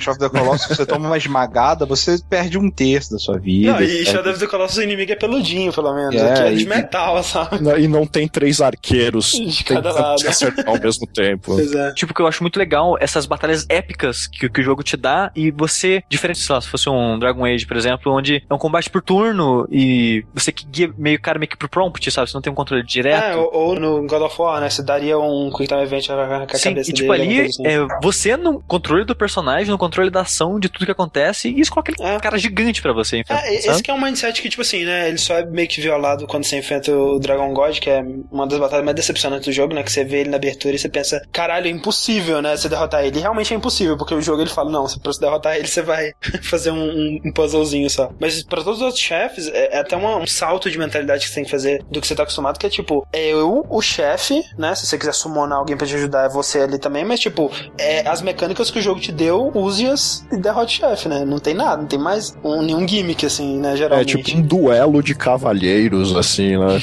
Pois é, exato. E, e aí, quando você derrota o Tower Knight, você vê que a parede tá bloqueada, né? Ele fala que você precisa matar um Archdemon, né? Que é o, o último demônio de algum mundo. Ou seja, você tem que terminar algum dos outros mundos pra conseguir liberar o 1-3, né? E você vai avançando nos outros mundos. Quando você eventualmente retorna pra boletária, você se depara com o terceiro chefe dele, que é o Penetrator. É o nome muito sugestivo. Quando você derrota ele, você encontra três Black Phantoms, né? Sim. Esses três Black Phantoms, eles, é, isso não ficou muito claro pra mim da primeira vez que eu joguei, depois que eu fui procurando mais saber sobre os personagens do jogo. Se você reparar, né, é a mocinha com arco, um cara com a lança e um cara com escudo e uma, uma espada, né? Sim, é, é um cara com uma, uma armadura mais pesada e segurando uma espada com duas mãos. E aí você pensa, poxa, o, o primeiro chefe, né, que é o Phalanx, ele atirava flechas, né, gigantes. O, o segundo era um cara de armadura pesada com escudo, né, e o terceiro era o, o, o Penetrator, né, com a espadinha lá. Sim. Ele chama Penetrator porque ele, a espada dele é tão pontuda e longa que ele usa como uma lança. É, por isso, por isso mesmo que eu chamo Penetrator. E aí você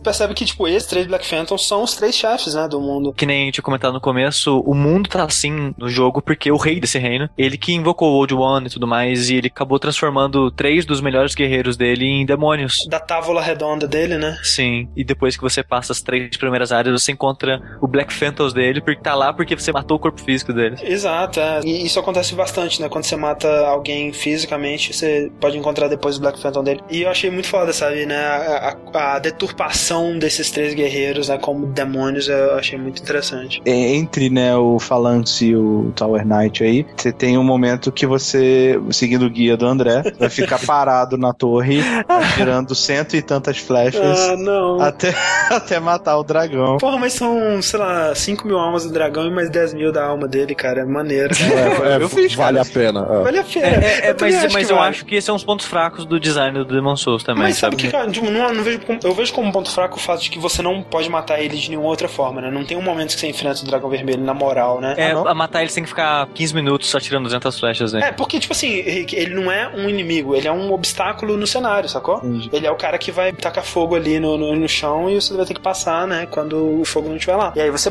como tudo no, no, no Demon Souls, você pode matar. Se estiver dando dano, você pode matar. Mas o jogo nunca quer que você mate, né? Se você quiser, você vai ter que fazer aquilo mesmo. Tanto que você não, você não é recompensado por nada, além de almas. É, pois é, você recebe a alminha dele ali que não serve pra criar nada e, né, e as almas que ele te dá. Eu, eu acho que o Demon Souls ele tem muito disso, sabe? De não necessariamente forçar, mas dar brecha e talvez incentivar com a dificuldade e tudo mais. Uhum. Que o jogador ele abuse desses detalhes do jogo, sabe? Aham. É, o porque- dragão é um deles, o lance da aranha você poder ficar atrás da parede é um deles, o lance deles permitirem que você atire a flecha. É mais ou menos o que eu tinha falado no início, sabe? Tipo, eu tive que passar tantas vezes essa parte da ponte. que Se todas as vezes o dragão tivesse lá cuspindo fogo em mim, eu, cara, acho que eu tinha desistido, sabe? Eu acho que eu não tinha seguido Ah. mais. O cara chegar e falar: olha, se você ficar parado aqui atirando flash, dá pra você matar ele, não ter que lidar com essa porra nunca mais na sua vida. Cara, é tipo oferecer drogas pra um adolescente, é, cara. Eu acho que é maneiro, que vale a pena e te ajuda, sabe? Aí, tipo, é algo chato? É. É, mas você vai ter uma recompensa maneira. Mas o, o meu, o meu problema com isso é que eles poderiam ter feito algo melhor pra isso, Eu sabe? também, eu concordo, eu concordo. Mas eu acho que também, por exemplo, o lance de você poder atacar o Meniter de fora da fumaça, de você ficar no cantinho, também não, não tem muito como culpar os caras, né? Eles fizeram um cenário, alguém. Não, não, um o Meniter, ele é a única fumaça que a flecha atravessa. É Mas proposital é um aquilo. bug. Ah, não, é- não acho que é proposital, não. É um cara, Acho, acho que não, velho. é a única fuma- o chefe tá na frente da fumaça e é a única que a flecha atravessa. Eu acho que é um bug. Alguém esqueceu de fechar ali o É um negócio. bug, é um bugzinho. Qual é. que seria a explicação? Por que, que seria. Não, não seria. É porque exatamente porque ele é um dos chefes mais difíceis do jogo. Ah, velho. Enfim, vamos, vamos seguir aqui e falar um pouquinho do segundo mundo. Cara, a segunda área é uma bela É mina. a menos interessante, na minha opinião. É a mais chatinha. É. É, eu ainda acho Valley of the Defilement a mais chata. Assim, de jogar ela é chata, mas ela é tão maneira em tantos outros aspectos, sabe? É, o miné, a mina ela é um pouco desinteressante, ela é tão desinteressante que é a mais curta de todas. Ela não tem. é, o, o chefe, né, o Flame Lurker, é um chefe excelente, mas a Aranha e o Dragão eu acho dois chefes é, relativamente fracos. É, ela não tem nenhum personagem muito legal, né? Não tem nada assim na história do mundo mesmo, assim, que é. Sabe o que eu gosto dessa área? Que essa foi a primeira área que eu me senti apto. Ah. Eu tava já mais acostumado com combate, já tava me sentindo mais forte, assim, no modo geral. Aham. E foi a área onde eu fiz o upgrade da minha lança pro máximo dela, eu O acho. Rick tava seguindo totalmente a build, cara, que eu joguei o jogo inteiro com a lança, Sim. velho. O, o mais interessante dessa área, da mina, é que ela apresenta uma das mecânicas do jogo que muitas pessoas deixam passar, é que são os tipos de dano diferentes. É verdade. Aí, e no 3 também, né? No 4. É, mas, mas aí porque inteiro ele é o 2, então é meio que o jogo Sim, quer que você sim. vá ali primeiro. Os inimigos que você enfrenta aí são os mineiros que eles passaram tanto tempo minerando que eles têm uma crosta. Uai. É como se fosse uma armadura a, a pele deles, como se fosse uma escama. E eles são resistentes a corte e a contusão. É, tipo assim, na verdade não é porque eles ficaram muito tempo minerando, né? É por causa da fumaça mesmo, da corrupção lá que né, vai corrompendo ele. Tanto é que, por exemplo, sei lá, os Baldwin lá, os ferreiros, eles não, não necessariamente ficam minerando, né? Mas como eles Sim, estão mas ali, eles têm isso também. é, eles estão começando a ter um pouquinho de escama assim na pele, né? Nos braços, assim, é bem maneiro. E esses caras eles são fracos a magia e a, a dano de piercing, lança, o que seja, mas muita gente deixa passar. É É muito raro um jogo em que isso realmente faz diferença, né? No próprio Sim. Dark Souls não faz tanto assim, né? Não, não faz quase nenhuma. Ah, mais ou menos, cara. Você tá jogando nos gárgulas lá no Dark Souls e usa eletricidade. Ah, não, é, mas em elementais o Dark Souls leva bem a sério. O Demon Souls leva até o corte, contusão e penetração. Pois é, a porque, tipo, Uhum. é, é aquele lance, né? Tipo, tem as caveirinhas no, no 4.1 que quando você chega lá, você tá no começo ainda do jogo, é mais lucro você ir na porrada. Sim. Sim. Se você tiver o clube, vai no clube. É, que elas são muito fracas. A Blunt, né? Sim. É Blunt. E isso é coisa de RPG D&D mesmo, sabe? Sim. A Uh, dano de flecha dá nada, espada dá um pouco mais, assim, spear dá menos e blunt dá bastante em caveira. Eles levam isso até a sério demais no Demon Souls, acho que devia ser um pouquinho menos. Sim, é, eu também acho que ele passa um pouco do limite com isso. Eu acho legal que exista, mas eu não acho tão legal que seja tão forte assim, porque esses inimigos, você tem que ter arma de perfurar eu, eles. Eu não usei, senão... eu, eu matei esses caras tudo na, na espada, velho. Então, cara, demora muito e eles são é. muito Sim. fortes. É, eu sei. E, e é foda. mas uma coisa que eu acho legal dessa área é que eles meio que apresentam um pedaço da lore interessante do jogo, né? Porque os minérios que você usa para evoluir suas armas, eles vêm de fóssil de osso de dragão. Aquela mina tá lá para fazer as armas do exército de Boletari e atualmente os demônios estão usando para fazer as armas dele e tudo mais. E esse pedaço de lore eu acho interessante. É, também é lá que a gente encontra o famoso Lucky Patches pela primeira vez, é né? Verdade, o, é verdade. O, o, safado que tá lá só pra. É, é, é um jogador troll dentro do jogo. e que tá lá para testar a bondade no coração do jogador, né, é, cara? exatamente. Que ele te foge e depois, não, por favor, me desculpe, né? Ele, ele, eles dão a entender que ele é safado, né? Tipo, ele sempre termina Sim, as dele com fala. aquela risada escrota, tipo. ele, mas ele testa justamente a sua compaixão quando você vai falar com ele depois de cair na armadilha, né? Sim. Uma coisa que eu acho legal no design desse jogo é as pistas que eles dão bem sutis, é porque quando você começa de ladrão, você começa com uma roupa específica, né? O set de ladrão ladrão. Quando você encontra o Pets, ele tá usando a roupa de ladrão, sem a máscara, uhum. e, e, ele usa um escudo grande, mais leve do jogo e uma lança, dando a entender que ele é um ladrão covarde, sabe? Que ele é um ladrão que tá com a roupa de ladrão e ele é covarde porque ele usa um escudo grande e uma lança. E ele, uma tipo, ele é se escondendo e atacando de longe, sabe? É, é legal que o Pets, né, realmente é mais lucro você poupar ele, né? Que ele vai ficar na Nexus lá vendendo uns itens que são legais, ele vai jogar uma flecha boa, bem barata. Inclusive, a flecha no Demon Souls é bem útil, né, cara? Sim, que é muito. mais do que no, no Dark é muito importante você controlar o agro dos inimigos, né? A agressividade. Decidir quem que vai te ver primeiro, né? Então você tem um grupo de inimigos, você raramente é um bom negócio você enfrentar todo mundo junto. Então o Patches ele, ele ajuda aí. E Flame Lurker, né? Que é um chefe legal. Sim, um dos meus favoritos do jogo. É. Ah, é legal. Cara, eu, eu, eu não. Porque eu. Sabe, eu falei como eu matei ele. Não, não achei legal. Sim, sim, ele ficou preso, né? Isso não é uma pena. Ah, mas é, a culpa é sua, né, dele? não, a culpa é do jogo. não, é, a culpa primeiro é do jogo e a culpa é dele ser tão difícil. Mas é, esse que é o lance, ele é difícil, mas ele, né, uma daquelas batalhas assim, mano a mano, você vai ter que aprender o pattern dele, e é um, um inimigo que ele é extremamente rápido, né, e a maioria dos inimigos você entende o pattern e você consegue né, contornar o ataque dele e aproveitar o momento em que ele tá parado. O Flame Looker não tá parado nunca, né, cara? Sim, e ele, os ataques deles acertam em área em volta dele. Acerta em área e ele tá sempre investindo pra cima de você, então muitas vezes você sabe o que ele vai fazer, mas não, você não tem uma solução boa pra como reagir, sabe? Então é, é depende muito de reflexo, depende muito de você conseguir é, o momento certo pra atacar e... Outro cenário. Outro cenário. Eu acho que esse é o primeiro chefe que você, quando você morre muitas vezes, você fala, ok, eu nunca vou conseguir passar desse chefe. ele é bem difícil. É, porque não é como se você, tipo, o, o Tower Knight você enfrenta e, ok, ele é lento, então eu tenho que aprender a esquivar melhor. Ele não, ele é, ele é relentless, tipo, ele é, vem exato. correndo na sua direção e você não tem tempo nem de se curar, usar a ervinha Sim, lá. Mas, ok, eu, é isso, eu vou desistir de jogar. eu acho que tem duas diferenças em chefe, sabe? Primeiro tipo, é como o Dogon falou do Tower Knight, que é o que você tá enfrentando, e você morre, mas você morre com aquela, não, não, não, já sei, eu vou, entendi, não, ou então né? vou tentar outra coisa, peraí, já sei que eu vou tentar fazer. Isso. Aí você vai e você morre de novo, não, não, caraca, eu dei mole agora, eu tenho certeza que agora eu consigo. E você vai, tipo, vendo o seu progresso acontecendo e você vai encarando e melhorando até conseguir vencer. O outro chefe é aquele que você vai enfrentar e tu faz assim, cara, eu quero desligar, não quero mais jogar. Não quero mais, velho. Pra quê? Vocês todos iam pro Flame Lurker descendo pelo poço? Sim. Sim. A Sim. primeira vez que eu fui, eu fui descendo por aí. Tem outra forma que é muito mais longa, que é um, o primeiro momento do jogo que. Você passa por dentro da mina, literalmente, né? Você, é, você passa por dentro das escavações e no primeiro momento no, no Demon Souls que eu me senti perdido e eu me senti horrorizado. Tipo assim, que medo, cara. O que, pra onde que eu tô indo, sabe? Você, tem uma hora que você vai se enfiando na mina, você sai numa caverna de lava, sabe? Que é um lugar do ah, inferno. É verdade, eu fui por lá, cara. É, é muito tenso. É muito tenso que você vê, vai ver naquele lugar e você, tipo, cara, pra onde que eu tô indo? Onde que eu tô chegando? Eu não tô chegando em lugar nenhum. Sim, é, nesse labirinto você pega aquelas umas pedras que a função delas é colocar no chão para marcar o caminho, sabe? Nunca vi ninguém usando, mas é possível. ah, não, e, e, pelo menos agora, né, das vezes que eu joguei recentemente, sempre tinha bastante mensagem guiando, né, o caminho, Sim. mas é, é, realmente é um labirinto do caralho e é um lugar que você vai se aprofundando, se aprofundando, se aprofundando e você não vê para onde você tá indo, é, cara. Até, não... até, hoje, mesmo depois de terminar 15 vezes o jogo, eu continuo me perdendo, né? É, mas tá, no, por fim, o Dragon God, que é um, um, um puzzle, eu acho um, um chefe com um visual tão legal, uma batalha tão decepcionante impressionante. O pior chefe do Demon Souls, na minha opinião. E o segundo pior chefe da série. Porque não é um chefe, né, realmente. Ele é tipo a Decapre do, do Demon Souls, tá ligado? eles criam, eles mostram ele na abertura, e aí se você mata o, o Vanguard, você morre pra ele. É. Esse cara vai ser tipo o último boss, vai ser muito louco. E aí logo depois de vencer o Flame Lurker, que é o maior filho da puta daquele mundo, você chega nele e, meu Deus, agora eu tenho que fugir do fogo e não sei o que lá. E não, você só tem que pegar duas, sei lá o que, duas âncoras e jogar nele. Né? É triste, né, cara? Porque ele é o cara, ele é um dragão que dá porrada, né, velho? Ele dá soco.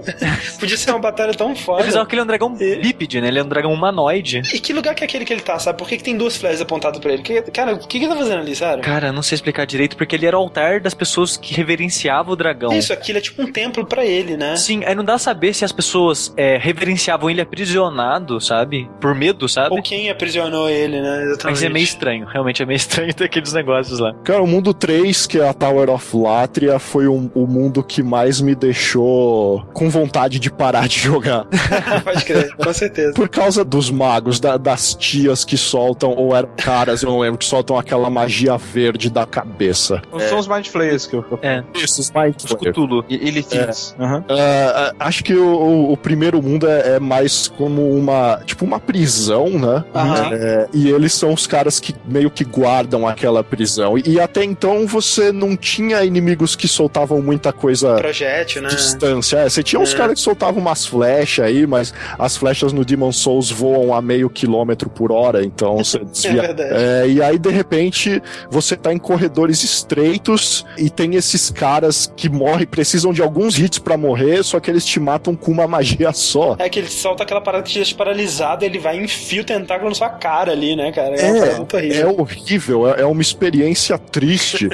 e dentro das celas você vai encontrando aqueles lugares cheios de sangue. É, tortura, Iron Maiden. É, O cara aprisionado que tá gritando o tempo inteiro. Cara, eu quero falar, tipo, o design de som dessa área eu acho fenomenal, sabe? Tipo, é um, um lugar que, tipo, ele é silencioso, né? Na maior parte do tempo você não tem uma, uma trilha ali. Acho que você não tem uma trilha quando você tá na prisão em si. É, não tem trilha em nenhum lugar, assim, ambiental, na verdade. O lugar é tipo como se fosse duas torres, assim, né? Uma do lado da outra. Uhum. E você vê os andares de qualquer andar que você tiver, basicamente. E você vê os É. inimigos andando. E esses carcereiros da prisão, que são esses Mind Flyers, eles têm uns sininhos na roupa. Sininho, Por algum motivo. É, oh my god. E você, você fica ouvindo de longe essa porra desses sinos e já fica, não.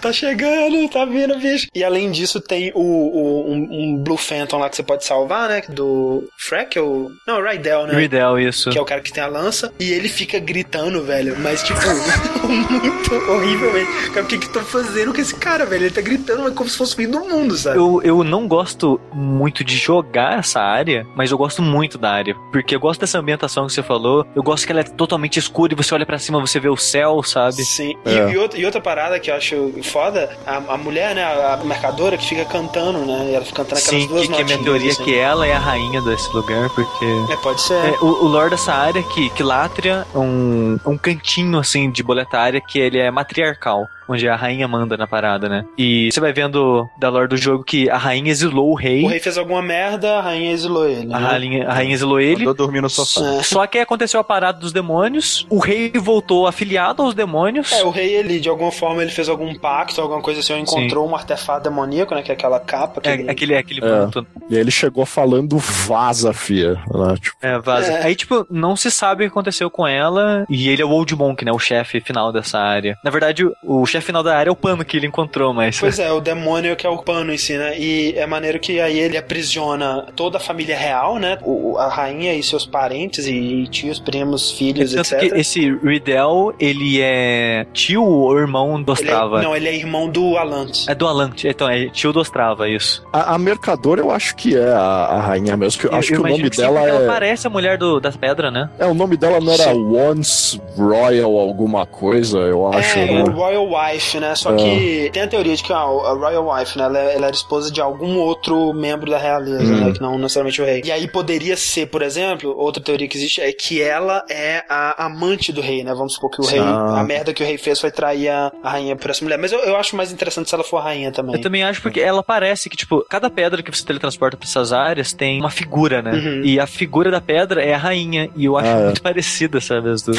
É, esse, esse é o primeiro mundo, tem aquela chefe que fica soltando Sim, sim, magias é, na igreja full- lá. é, Fool's full Idol. Que, sei lá, é um chefe meio esquecível. Uh, É, é o, o grande lance dele é que, né, se você for de cara pra ele, ela fica se regenerando, né? Você tem que matar aquele sacerdote É. antes, que fica escondido. É, mas eu acho que a parte 3.2 de Latria, que é a parte, talvez a parte mais difícil do jogo inteiro. E pra mim é a parte visualmente mais interessante, sabe? Sim, Eu acho sim. muito foda, cara. É, é uma torre meio zoada, com o chão cheio de poison, se eu não me engano. É um pântano zoado, né, cara? Isso, Não, é um é, mas é só pântano, fake é. só, não tem não. Ah, tá. E além de um dos chefes mais difíceis do jogo, tem o NPC mais fila da puta do jogo. Que é o Yurt. A né? é o armadura mais legal do Yurt. jogo. É um- Sim, sem dúvida. Mas eu acho engraçado, sabe, cara, que o, o, o Yurt você encontra ele preso numa, numa jaula, né? Enquanto você tá avançando por essa área. E aí ele chega assim pra você, aí, me liberta aqui que eu. Tamo, tamo junto, cara. Eu vou te ajudar, vai ser legal. E todo mundo que joga pela primeira vez vai, vai jogar meio como o bonzinho. Você vai ajudando todo mundo, porque o cara pode virar um mercador e tal. Então, por que não? Cara, mas, cara, você olha pro Yurt, velho. Cara, esse cara é mal demais, É. velho. Olha a cara dele, velho. A armadura de Satanás que ele tá vestindo, pelo amor de Só que Deus. você não imagina que ele vai fazer o que ele faz, que é ir pro Nexus e começar a matar os NPCs do jogo Um por um, né, cara? É muito foda. puro, andando de boa com uma música sinistra acompanhando. Ele fica andando pela Nexus assim e os NPCs vão sumindo, sabe? Tipo, caralho. E é foda que, tipo, é- é- se você não sabe o que tá acontecendo, né? Você demora um tempo até. Saca, caraca, peraí, aqui tinha um NPC que não tá aqui mais. O que tá Cadê ele? acontecendo? E ele fica escondidaço no É, Nexus. ele fica no segundo não sabe andar. que ele né? tá lá. É, então é, é uma sacanagem desgraçada, velho. não, e podia meio que quebrar o seu jogo, porque se eu, eu não sei, eu não me lembro, mas não tinha um jeito de ressuscitar NPCs, Não, né? não tem. Não, não tinha. É, se ele matar, tipo, o estoque É. Thomas, você vai ter que ficar jogando É, ele, item ele no não chão. mata o então- Thomas, não. Ele mata um, ele de, o Ferreiro e o Thomas ficam vivos. Ah, tá, pelo Ah. menos mal. É, E a- e tem um lance a legal mulher no jogo também. A mulher dos panquecas, ela não consegue morrer, Rick. A gente vai falar mais dela. Não, ela é, ela é meio que imortal. E tem um lance legal que o Yurt ele mata esses caras por um motivo. E esse motivo é que ele tá trabalhando pra alguém chamado Mephistófeles. Isso, é uma, uma mocinha de máscara. Sim, essa mocinha aparece pra você se você invadir muitas pessoas. É, o lance é assim, se você, sei lá, vamos supor, você soltou o Yurt e matou ele ali, ou então se você, né, foi na Nexus, descobriu o que ele tá fazendo e matou ele, antes dele cumprir a missão dele, e aí se a sua tendência de personagem, né, que é um dos sistemas do jogo, tiver pure black, né, tiver o mais negro possível, que aí isso você consegue... Consegue invadindo pessoas. Ou matando NPCs inocentes, né, do jogo. Aí aparece essa Mephistófeles, né? Essa Mephistófeles ela aparece e eu falei, "Ei, cara, chega aí. Eu vi que você não é um cara muito bom, você mata pessoas, então faz o seguinte: mata esse cara aqui que eu te dou uma parada. É. Aí ela vai te dando uma missão assim. É, de, de continuar a missão do Yurt, né? Sim. Aí você É. vai matando todos os NPCs que o Yurt mataria. Isso. Mas pelo E- menos é, você ganha alguma coisa, né? Isso, já. Tipo, É, inclusive, se você quiser platinar o jogo, você tem que fazer essa missão, E né? ele É. fala: Não, só eu posso matar os meus NPCs. Não quero outras É. pessoas. É, Exato. E, e ela é filha da puta, porque no final, quando você mata todo mundo, você vai falar com ela lá, ok, agora eu vou te matar, porque ninguém pode saber o que aconteceu aqui. Aí você vira e fala: Não, É, na real, é porque, tipo assim, o que que o, o Yoshi tava fazendo, né? Ele tava matando essas pessoas, tinha uma listinha, né? Que eram as pessoas que tinham conhecimento da Soul Arts, né? Pessoas que praticavam algum tipo de magia. Então, ah, e faz sentido, então, ele não matar o Ferreiro nem o Stockpile, né? Que eles não, não tinham. é um objetivo nobre. É que, é que eles fazem parte de uma ordem específica lá. Que eh, você pode pensar, ah, porra, assassinos mercenários, que evil que eles são, né? Mas talvez eles estejam fazendo a parada certa, né? Porque, É. em teoria, eles usavam a Soul Art já há bastante tempo, né? Em, em segredo, e só eles conseguiam usar isso mesmo antes dos demônios aparecerem. E aí chegou mais gente que abusou da parada e libertou o Old One, né? E fudeu tudo. tudo. E aí eles estão falando assim, ó, essas pessoas que estão abusando da parada, a gente tem que matar, senão vai dar merda. E deixar esse segredo só com a gente, que a gente sabe como usar. E o chefe dessa área são os Man-Eaters. Uh, os sim. dois. uh, que- a primeira vez que você chega neles, e, e se você, que nem eu, tava jogando de espada, é muito difícil. É muito Uh, difícil, é- é- ele é um chefe que. uh, acho que ele é fraco contra fogo, se eu não me engano. uh, Isso. E aí, tipo, com magias e tal, era bem mais simples de matar, ou com poison. Ah, mas com espada você precisa de muita paciência, porque são dois. E, e eles são muito rápidos e eles voam. E o segredo é meio que eles você. derrubam que é numa ponte a merda da luta. Não É, pode, e, é. e o seu, e o segredo é meio que você separar os dois, só que aí você sempre fica com medo do outro cara que tá longe voando É. vai te acertar. É, é, é muito Na, complicado. na real, assim, né? O melhor jeito de você matar sem galinhagem de ficar na, na, na porta, na, na fumaça, quando você entra, só tem um, né? O outro ele chega É. alguns segundos depois. Né? É você tentar matar esse primeiro antes do segundo, né? Só que é muito difícil, né, velho? É, Porque toda batalha, né, contra mais de um inimigo em Demon Souls, você tá em desvantagem, né? Não tem como. é. Sim. Mas- só que tem esse esquema aí da névoa, né? Que, Pois É, é, de- sempre matei assim, cara. Não me sinto mal. Ah, você fica soltando flechas pela névoa, por... mas é muito estranho só essa névoa deixar as flechas passarem, cara. tipo, sei lá. pode falar que você concorda comigo que é proposital. Eu, é, eu vou dizer que eu não discordo. É. Todo chefe parece ter um jeito easy mode de matar, sabe? Os Man-Eaters justamente parecem os caras sem solução. E aí, de repente, essa fog deixa a flecha passar. Sei lá. Eu, eu prefiro imaginar que tem alguém, fil- alguém lá na From Software que antes de terminar o jogo fala assim, cara, não dá, velho, eu vou. Tá Ah, é, vou botar aqui um- uma brechinha aqui sem contar pra galera e vambora, vambora. GG. Eu, eu acho foda, tem outra coisa que eu acho muito foda dessa área que tá relacionada ao, ao chefe dela, que é, né, a gente vai falar daqui a pouco, mas é, tipo, o melhor chefe do jogo, na minha opinião, conceitualmente, especialmente. Mas, tipo, os inimigos dessa área, né, especialmente do do 2-2, são umas aberrações, né? Tem aquelas Sim. gárgulas, né, que elas parecem humanos, né, meio que fundidos com alguma outra coisa. Você tem aquelas, um- umas, umas centopeias, cara, uns bichos muito esquisitos, com cara de gente, assim, uma lagarta com cara de gente. Tem umas versões maiores delas, não tem? Sim, Sim. é muito horrível, cara. É um bicho E ela muito parte horroroso. no meio antes de É. morrer. Nossa. É uma parada muito horrorosa. e no meio do cenário, né? Inclusive, uma- uma coisa que você tem que fazer no meio de uma torre, no, no topo da torre, tem um coração gigante, sabe? Tipo, batendo, que é um. Ou um órgão, né? Acho que é um coração, né? Que fica batendo. Sim. É, uma das teorias é que o Old One tava tentando criar um demônio. Isso. E aí tá o, o coração lá. Já tava coração. E é. você tem que cortar ele, né? De onde ele tava sendo alimentado, sei lá. Sim, enfim. você você, é, derruba as correntes que mantinham ele. Tipo, e, e em questão de design de fase, né, velho? Que parada maluca, né? Uma torre com um coração dentro e tem o pântano e é muito foda. E, cara, se olhar pro céu dessa área, né, velho? Tem, tipo, uma teia de aranha, uma... Isso! É bizarro pra Umas caralho correntes, isso, né? assim, é muito estranho no céu, assim, como se, tipo, ok, você fugiu da prisão, cara, mas você tá na teia de aranha aqui ainda, velho. Você não vai fugir. É de entendeu? ambientação, eu acho esse lugar do caralho, cara. É, é, É o muito melhor. foda. Sobre esse coração, tem uma teoria também que ele é, um, é- ele é meio que um coração mecânico, né? O que dizem é que é um, é, é um coração feito pra manter o rei vivendo. É. Ah, tá. É, porque, tipo, a, a- a prisão servia pra eles jogarem pessoas lá e pegar, e as souls dessas pessoas, as almas delas, ah, iam pro coração e aí mantinham o rei vivendo. Faz sentido, tipo, assim que você corta o coração, quando você entra na sala do rei, ele tá Ele nos- nas últimas, né? É verdade. Faz sentido. Nossa, eu não lembro dele.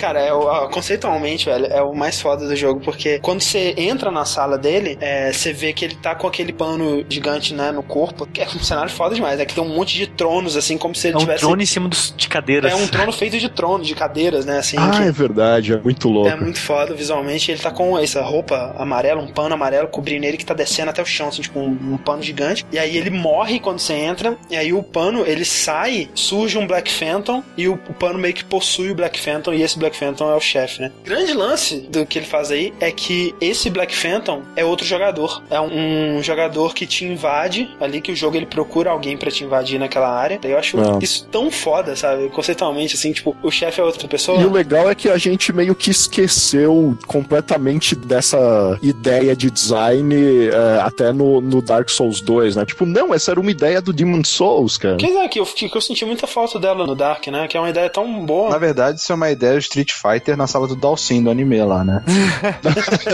Caralho, Ô, parabéns. E uma, uma curiosidade é que se você estiver jogando offline, o Yurt que vem invade seu mundo. Ah, é? Sim. Olha aí. Você já jogou sendo chefe alguém? Não, nunca fiz. Não. É, é legal que quando você é summonado, você, você enfrenta, né, o inimigo normal, e você ainda tem a ajuda do NPC, que são aqueles Soul Arrows, né, que ficam do lado sim, assim. Sim, você, é, você acha que tem mais vida, acredito, e o jogo fica spamando magias. Tipo um homing arrow, sei É, lá. Magic Missile.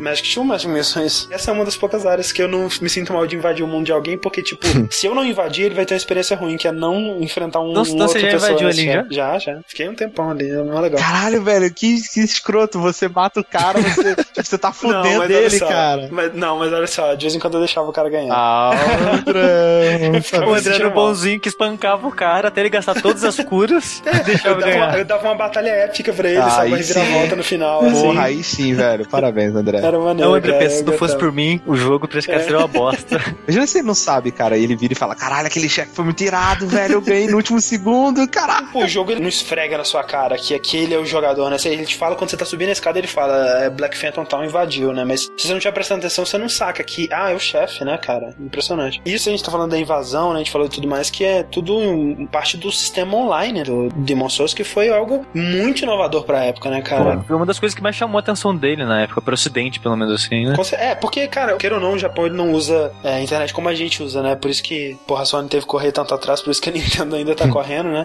Às vezes é isso que a gente precisa, né, cara? Pra criar algo realmente novo com as ferramentas que já estão aí pra todo mundo, é que alguém que não tem familiaridade com aquilo chegue na parada e, e, né, pense fora da caixa. Demon Souls, em vários aspectos, seja em design de multiplayer ou design de fato de arte, né, dos personagens. É um jogo oriental que tenta bastante ser ocidental, né? É, tipo Sim. isso. Essa parte online traz muito da parte japonesa de internet, que é tipo, ah, eu acho que talvez a pessoa não queira jogar online com outras pessoas Aham. porque ela vai ser atrapalhada e tal. Então é, é um online que funciona no single player E, e, é você. meio anônimo, né? É, e você não pode chamar ninguém que você conhece, não, não tem chat de voz, é muito japonês. Você introduz o, o- é, esses elementos que a gente falou antes, como por exemplo as mensagens que o Rico falou, ou as poças de sangue, né? Que Sim. você clica na poça, você pode ver os últimos segundos de alguém morrendo. Que às vezes é mais engraçado do que útil, né? É, é legal no, em Latria, quando o cara ele morre pros Mind Flyers, que ele levanta o cara e perfura ele com o tentáculo,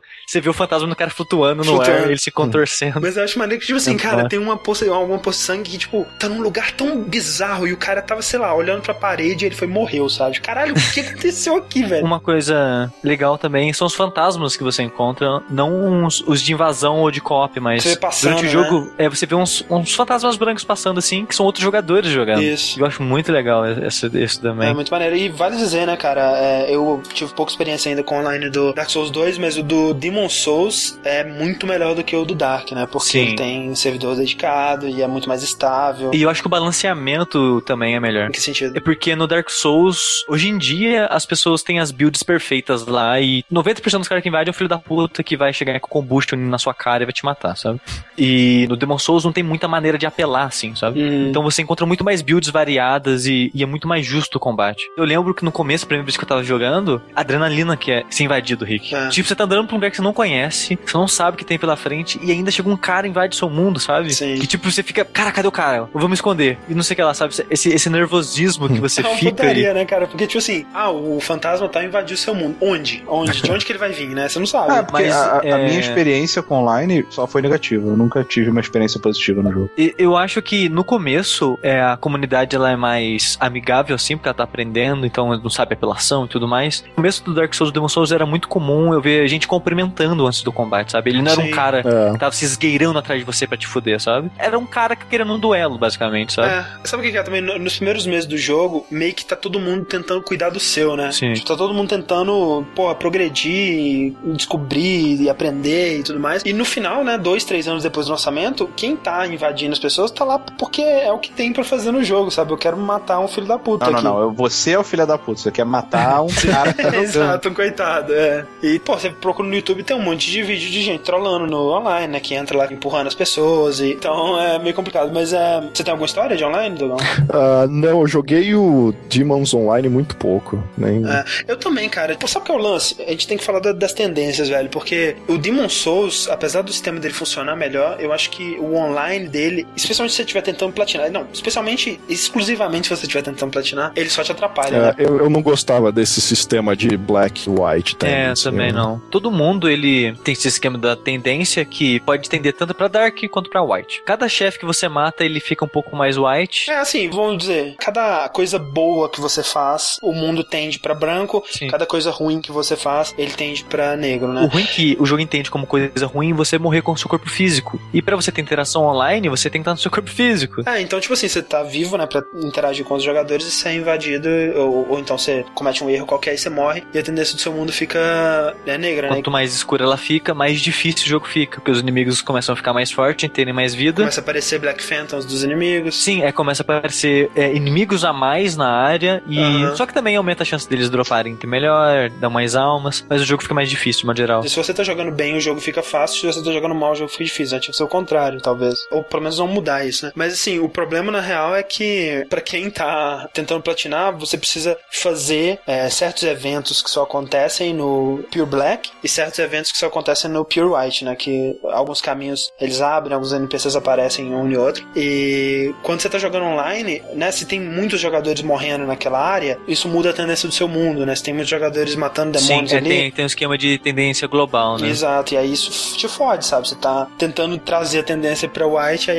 ele decide que não, é, é black. É, o, o Pure White é o grande problema, né? Assim, Isso, é, exato. tipo, a, a, pra tendência ficar mais negra é muito fácil, mas É, quando se você morrer um bilhão de vezes. É, né? Já era, mas pra White é, é muito escroto. E tem alguns, algumas coisas nesse jogo que são assim, né? Que são finitas, né? Por exemplo, você não quer jogar online porque você vai pegar a tendência global, né? E sem jogar online, tem um número finito de chefes pra você trazer a sua tendência pra branco, né? É, sim, se você não morrer com o corpo físico, é conta certinho de ficar por white. E outra coisa que também é assim, né? Que é um, um recurso finito que o jogo te dá por playthrough são os lagartinhos, né, velho? Que é um desespero desgraçado aquele bicho. Ah, é outro problema do Demon Souls pra mim, é esse farming meio zoado dos lagartos que dão as pedrinhas. Ah, tinha Sim. toda uma contagem, não era? De tipo, Sim, você é matou puxa. um, então aparece mais um. é- Era... Cada chefe que você dá aumenta um na contagem de respawn deles. né? Ah, tá.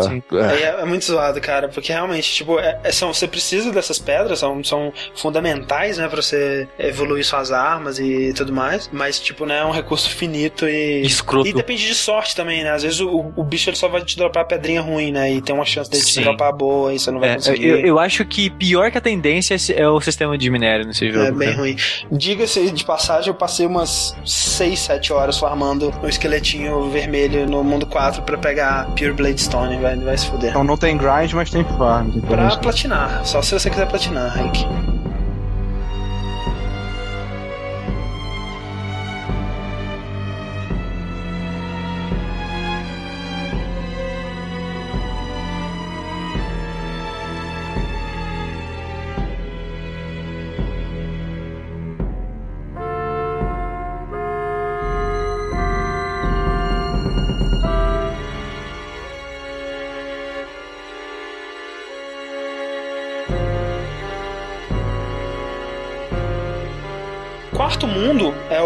O Shrine of Storms, que é outro dos meus favoritos, assim. Eu gosto perde, bastante também. só É. perde um pouquinho pro 3, na minha opinião, é, em questão de design, porque é uma ilha com um, um forte, né, um, um castelo lá, sei lá, que tá totalmente destruído, né, por batalha, pela ação da natureza, né, os ventos e as tempestades que, que rolaram ali, com certeza. Eu acho um cenário visualmente muito maneiro e com uma história muito maneira, né, que você tem ali um, um grupo de habitantes antigos, pagãos, que cultuavam os mortos e essas bestas da tempestade, né, eles cultuavam a tempestade, né, que ia purificar os mortos e eles, né, rezavam pela tempestade. E sobrevoando desse lugar todo tem umas arraias gigantes, que é um bicho muito foda, tipo, muito chato, mas visualmente muito foda, e um conceito muito foda, né, que ele fica voando e atirando umas estacas gigantes em você.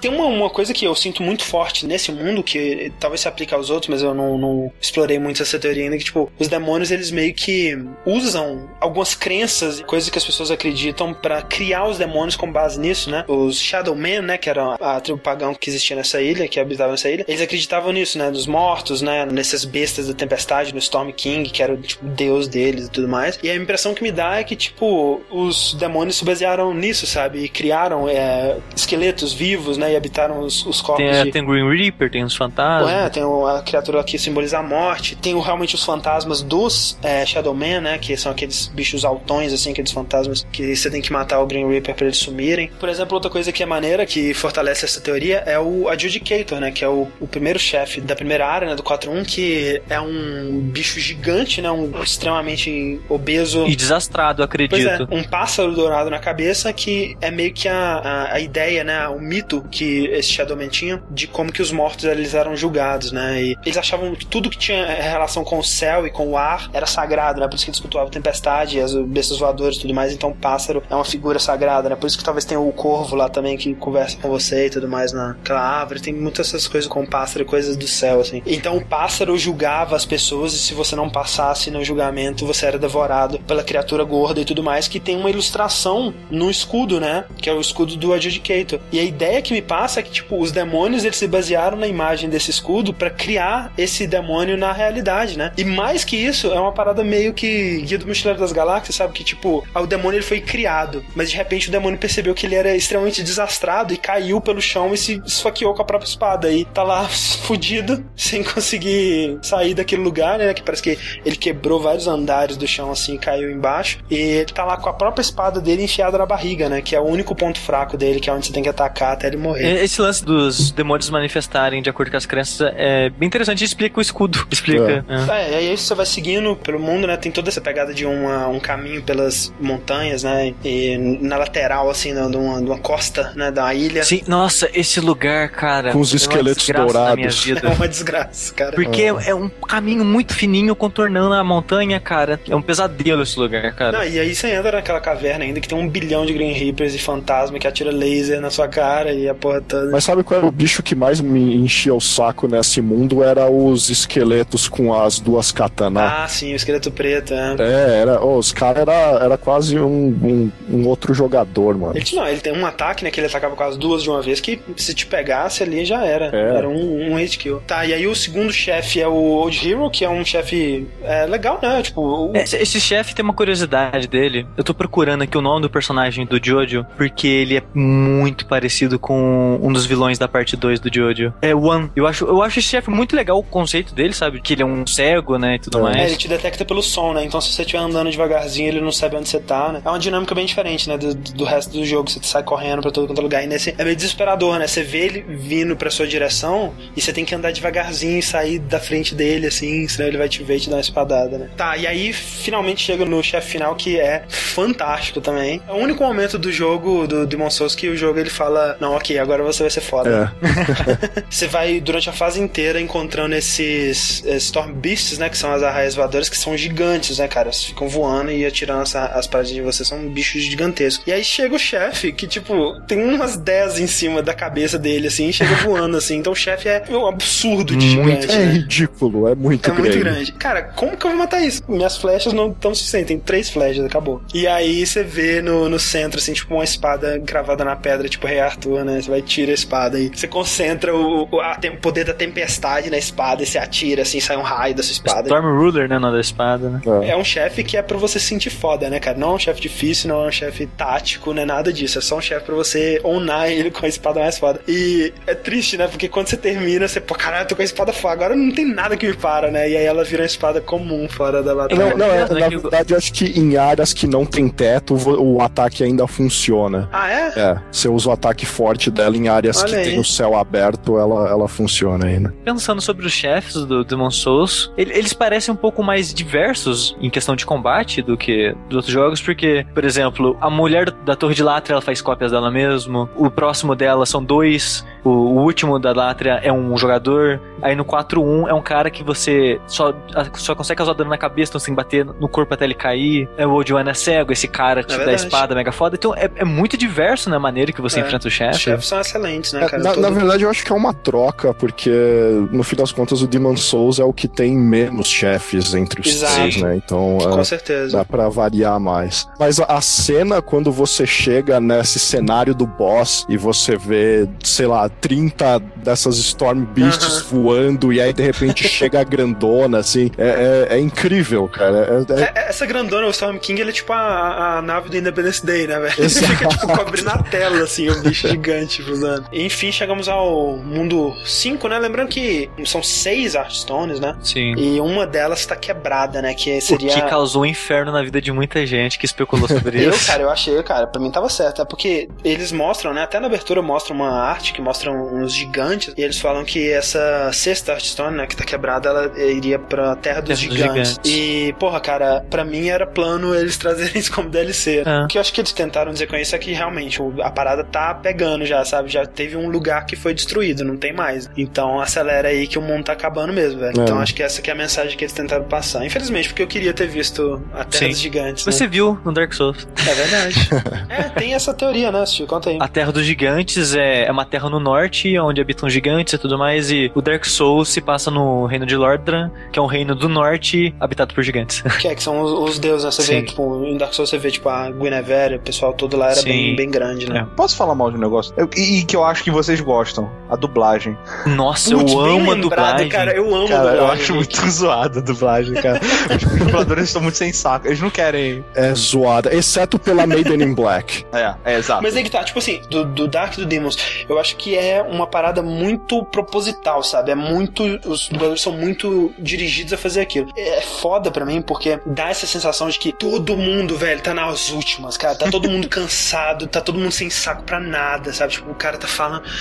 Ai, que saco, sabe? Aquela cansaço na voz, todo mundo falando bem baixinho, bem calmo, assim, né? Sei. E isso que eu acho foda, sabe? Dessa sensação de que, tipo, cara, tá todo mundo fudido, velho. Não tem salvação pra ninguém, velho. Eu acho que no Dark eles conseguiram fazer isso muito melhor, tipo com o Crestfallen Warrior lá, Sim, você chegava sim. lá, o cara, é, vai, vai lá, velho, você vai morrer anyway, tanto faz. Aham. É, eu acho que no, no Demons o único que consegue passar isso um pouco é o Stockpile Thomas, que é, É, tipo, o, o Crestfallen do Demons ele também é bem assim. É, eu gosto, cara. Eu acho que os dubladores em si eles não são grandes atores e, e tudo mais, mas é, realmente, mas a, eu acho que a direção da dublagem, sabe, a consistência pelo o que ela, que ela significa pro jogo, eu gostei bastante. tá? Ele e a Maiden in Black, que, Isso, pô, Essa Black, Maiden Black. a frase que ela sempre fala quando você vai subir de level.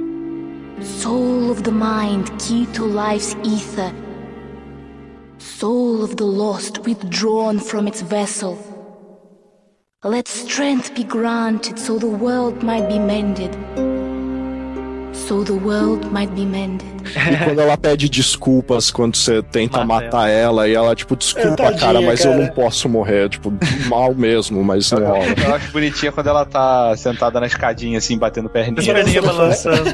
É muito, é muito da hora. Ela tem um pé sujo ainda, cara. não faz. É muito fofo. Mas eu acho a dublagem muito tosca, velho. Mas assim, a Maiden, vamos falar da Maiden Black então, porque ela é uma. O demônio mais antigo depois do, do Old One, né? Sim. Uma das últimas a conhecerem a Soul Arts da maneira mais crua, né? Tanto que ela que sobe de level porque ela consegue manipular as almas pra deixar você mais forte. É, parece que ela tinha o poder de, de, de tirar a alma de qualquer pessoa, né? E esse poder. Ela... É. É. esse que é o lance. Tipo assim, a Maiden Black ela é tida como, nossa, tadinha, né? Ela tá presa aí, ela precisa colocar o Old One pra dormir se ela quiser morrer, né? Ela só quer morrer, tadinha. Mas tem umas coisas estranhas, né, velho? Porque ela tinha o poder de manipular a- as almas. E aí você fica sabendo que o, o King Alante ele encontrou a Nexus e de alguma forma acordou o Old One. E aí de alguma forma ele aprendeu a sugar a alma das pessoas. Quem será que ensinou essas coisas pra ele, né? É. Você fica pensando, caralho, como assim ele aprendeu o que a Maiden Black sabia e, tipo, acordou o que a Maiden Black guardava, né? É, a ideia central, acho que de todos os jogos da série é que você sempre tá sendo manipulado por alguém. Exato. Tipo, saiba É. você ou não. Por que tem dois finais nesse jogo, afinal? É, Isso. É, porque provavelmente um deles você estaria Cara, beneficiando a O Maiden in final Black. que você mata ela é muito cruel, gente.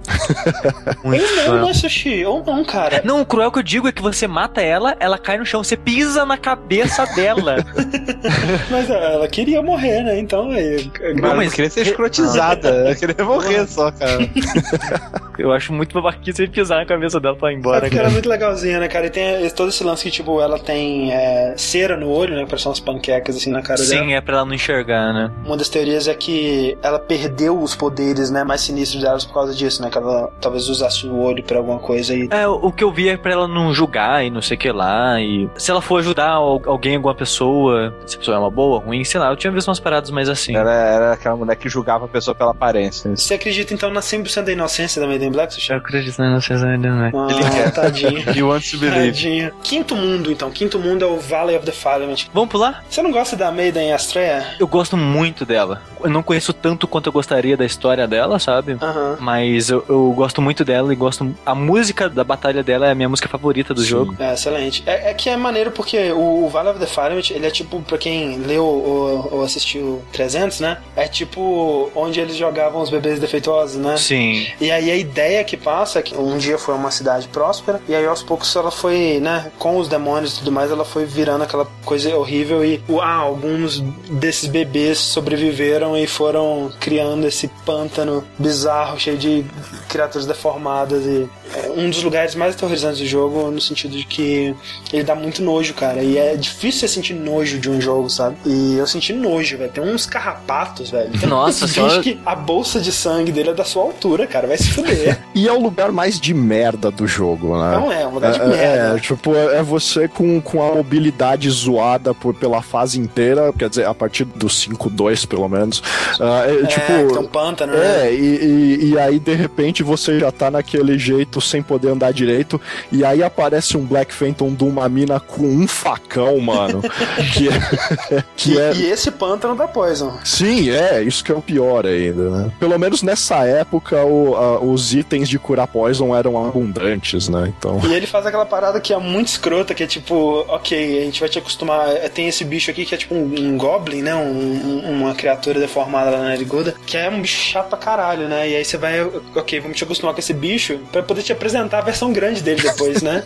ah, você achou que isso aqui era ruim? Então toma a versão grande dele. A grande sem enrolar depois. Sem rolar, exato, né? Na água. E tipo, vocês ficavam com dó de matar a Maiden Astrea? Dá uma dó, né, É cara? porque eu, eu nunca entendi direito a história dela, e aí ela falava, tipo, mas por que, meu? Por que, que você tá invadindo aqui e tal? E eu- É, pelo que eu entendo, é que tem toda essa disputa entre as magias, né, e o lance da religião, que é aquela parada do Saint Urbain contra o Sage Freck, que o Saint Urbain, que usa milagres, ele acredita que a magia dele é uma magia do bem, enquanto que a Soul Arts, que é a magia do Sage Freck, é do mal, né, que já que tá ligado com o Old One e tudo mais. É. Sim. E aí, nessa religião dele dos milagres e tudo mais, eles cultuam um deus que eles não sabem, mas é o Old One. O, o Deus, no caso do milagre, você exato, diz, né? exato. Ah. Porque existe um Deus superior ao Old One nesse universo que criou o Old One pra acabar com a humanidade. Fala isso na abertura, né? Sim. Mas quem será que escreveu a escritura da abertura? Será que foram os religiosos? Porque os, os religiosos acreditariam nisso, né? Que um deus criou Foi- o Old One, Foi, sei lá. foi From Software?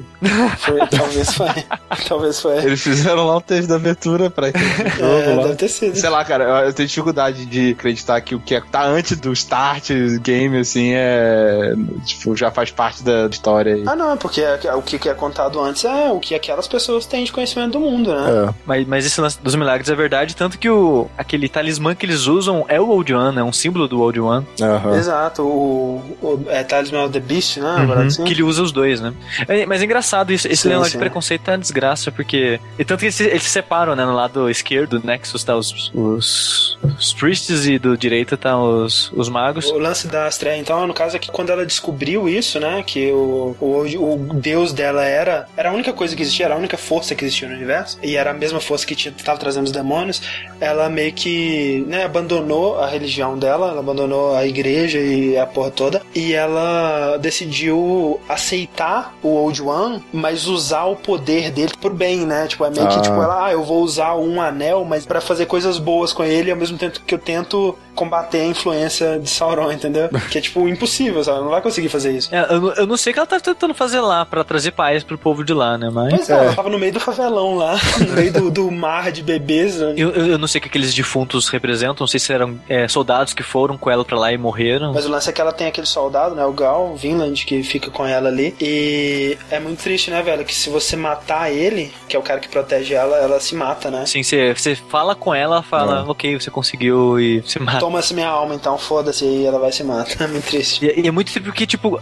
primeira vez que eu joguei, eu cheguei lá, eu vi a música e falei, caralho, tipo, música foda, sabe? Aí tem ela falando, vai embora e não sei o que lá, só quero ajudar as pessoas e blá blá blá. E os caras rezando lá pra ela, sabe? E eu, e eu falei, cara, eu não, eu não quero matar essa mulher, sabe? Eu não quero matar ela. Mas aí, falando do, dos chefes, esse lugar, tirando a estreia, tem- ele tem um chefe bem escroto, né? Que é o. O- são os dois chefes mais fracos do jogo. É, não, o Lichmonger é triste. É, é- tipo, você joga um foguinho nele e acabou. já Acabou, é, é E isso. o Dash Colossus é, é um É, chefinho é- melhorzinho. é um mas- cara que joga fumaça em você, não sei se é, É, inseto, É que tipo umas moscas, né? Uma parada muito escrota. E, e também é bem fácil. E são chato, me salva, meio chato a luta com os dois. Eu gosto desse mundo pelo nojo, sabe? É um lugar muito escroto, sabe? Tipo, é aquela, aquela tipo uma favela construída em cima da favela, em cima de outra favela, sabe? Que foi construindo com o tempo ali. Tipo, dá uma impressão que você tirar uma madeirinha de baixo vai desmoronar tudo, sabe? A parada tão precária, e tão nojenta, e tá tudo úmido. Quando você, quando, quando você anda, faz. É tipo isso, cara. É um nojo. Mas é um não lugar legal de jogar, cara. É muito chato. E aí, depois de todos esses mundos, você chega no que não é o último chefe de verdade do jogo. Mas é, né? Mas é. você vai pro mundo 1.4, você volta pro Palácio de Boletária. Isso. E aí você enfrenta eh, primeiro um dos dragões, né? O dragão azul, que você tem que fugir do fogo maldito dele É. no castelo. Lembrando que nessa, nessa área você pode ter a ajuda do Bior, né? Que ele te ajuda desde o Penetrator lá se você salvar ele, porque o Bior era outro dos soldados da Távola Redonda lá do King Alante, só que ele não foi possuído por Satanás ali, então ele tá de boa. E aí você mata o dragão. Eu lembro que era uma batalha bem tensa. Eu acho que eu matei ele de um jeito muito lame também, tipo, achando cantinho pra ficar solto. é. Ficando embaixo, né? Porque, tipo, na real você não precisa matar também, né, Steve? Ou precisa? Não, você pode ir correndo embora, mas só que aí o Yurt morre. Ah, Y- Não é O Yurt, Bjorn, né? Bjorn, O isso, Bjorn. Two Fangs. Ele morre. Mas mesmo que você mate o dragão, quando você volta no Nexus e fala com ele, ele fala, ah, cara, então, eu fui ferido mortalmente, então falou. Então vou morrer aqui. É, aí depois disso, o vendedorzinho lá de boletário começa a vender a armadura dele, ou seja, ele morreu e o cara pilhou o corpo dele. exato, exato. pô, grande patches. A gente podia falar rapidinho do Ostrava. Ostravinha? Ah, ou melhor, sim. ou melhor dizendo, Ariona. A Ariona, que é o, o filhinho do False King, né? Que tem toda essa. Não do False King, ele é do Alan verdadeiro. Falei. Exato, é. que faz parte desse lore, né? Que ele ficou é, suspeito, né? De que o pai dele fosse o culpado e foi lá averiguar, né? É, é engraçado que ele usa uma espada e um escudo muito característico, né? Você vê, você sabe que é ele. Sim. E você acha esse escudo, essa espada em Látria. Aí tem uma teoria, né, que ele morreu em Látria e depois que ele morreu, ele foi pra Boletárias entender, tentar entender o que tava acontecendo lá. E você vai encontrando ele em cada parte de Boletária, você salva a vida dele em algum momento, né? Pra... O, o Ostrava, ele me lembra aquele cara do Okami, sabe? Que você tem que ajudar a ser um herói. Uhum. Porque, tipo assim, o Ostrava é um bosta, né, cara? Ele não faz nada Ele é um direito. príncipe, né, cara? É, ele é um garotinho mimadinho que, tipo, ele tem o mais importante, tipo assim, né? Romanticamente o mais importante, que é a coragem. né? Então ele tá sempre tentando avançar e fazer a parada direita e tudo mais. Mas ele é um bosta, ele não, não tem Sim. força, ele não Que tem é engraçado estratégia. quando você pega a espada e escudo dele e fala que esse espada e escudo é de um guerreiro lendário e não sei o que É, lá. ele definitivamente não é Ostrava, é de outra pessoa. Sim, né? mas é legal que, tipo, você vai passando isso com ele e ele que te dá esse background do reino, né? Como era, o reino, era um reino feliz e bonito antes disso e não sei o que lá. Isso. Ele vai te dando todo esse background pré-merda. Aí você encontra ele na escadaria antes do chefe. Ele fala, ok, eu descobri que meu pai virou essa bosta e ele causou tudo isso, então falou. Aí se mata. se mata e deixa pra você a chave do mausoléu, né? Que você pode Sim. ir lá pra tentar pegar a Soul Branch, né? Que é. Não, é a Demon Branch. A Soul Branch é a que o, o Alant usa, Vai né? dele. Que uma espada é, ela destrói os demônios, né? Que é a Demon Branch, e a outra espada destrói o homem, né? Na descrição fala: essa, essa espada destrói o que aflige o homem, e essa espada destrói o homem em si, né? E aí, se você conseguir pegar as duas, você consegue forjar a Northern Regalia, né? Que é a espada Ultimate. Sim, é interessante que eu não sabia, mas o regalia é um termo que significa algo que demonstra realeza, como uma coroa ou coisa do ah, tipo. pode crer. E a Northern Regalia é, é o que demonstra que você é o rei do norte. E aí você chega no False King, que não é o, o rei Alant, por mais que eh, se você É que, não tipo- presta muita atenção no jogo, exceto pelo nome, você não saberia. É porque, tipo, o, o cara pensa que é o pai dele, você chega lá, você pensa que é o rei, mas o nome Sim. fala que é o falso. É, o que tá acontecendo? É porque o jogo ele presume que o jogador prestou muita atenção na história.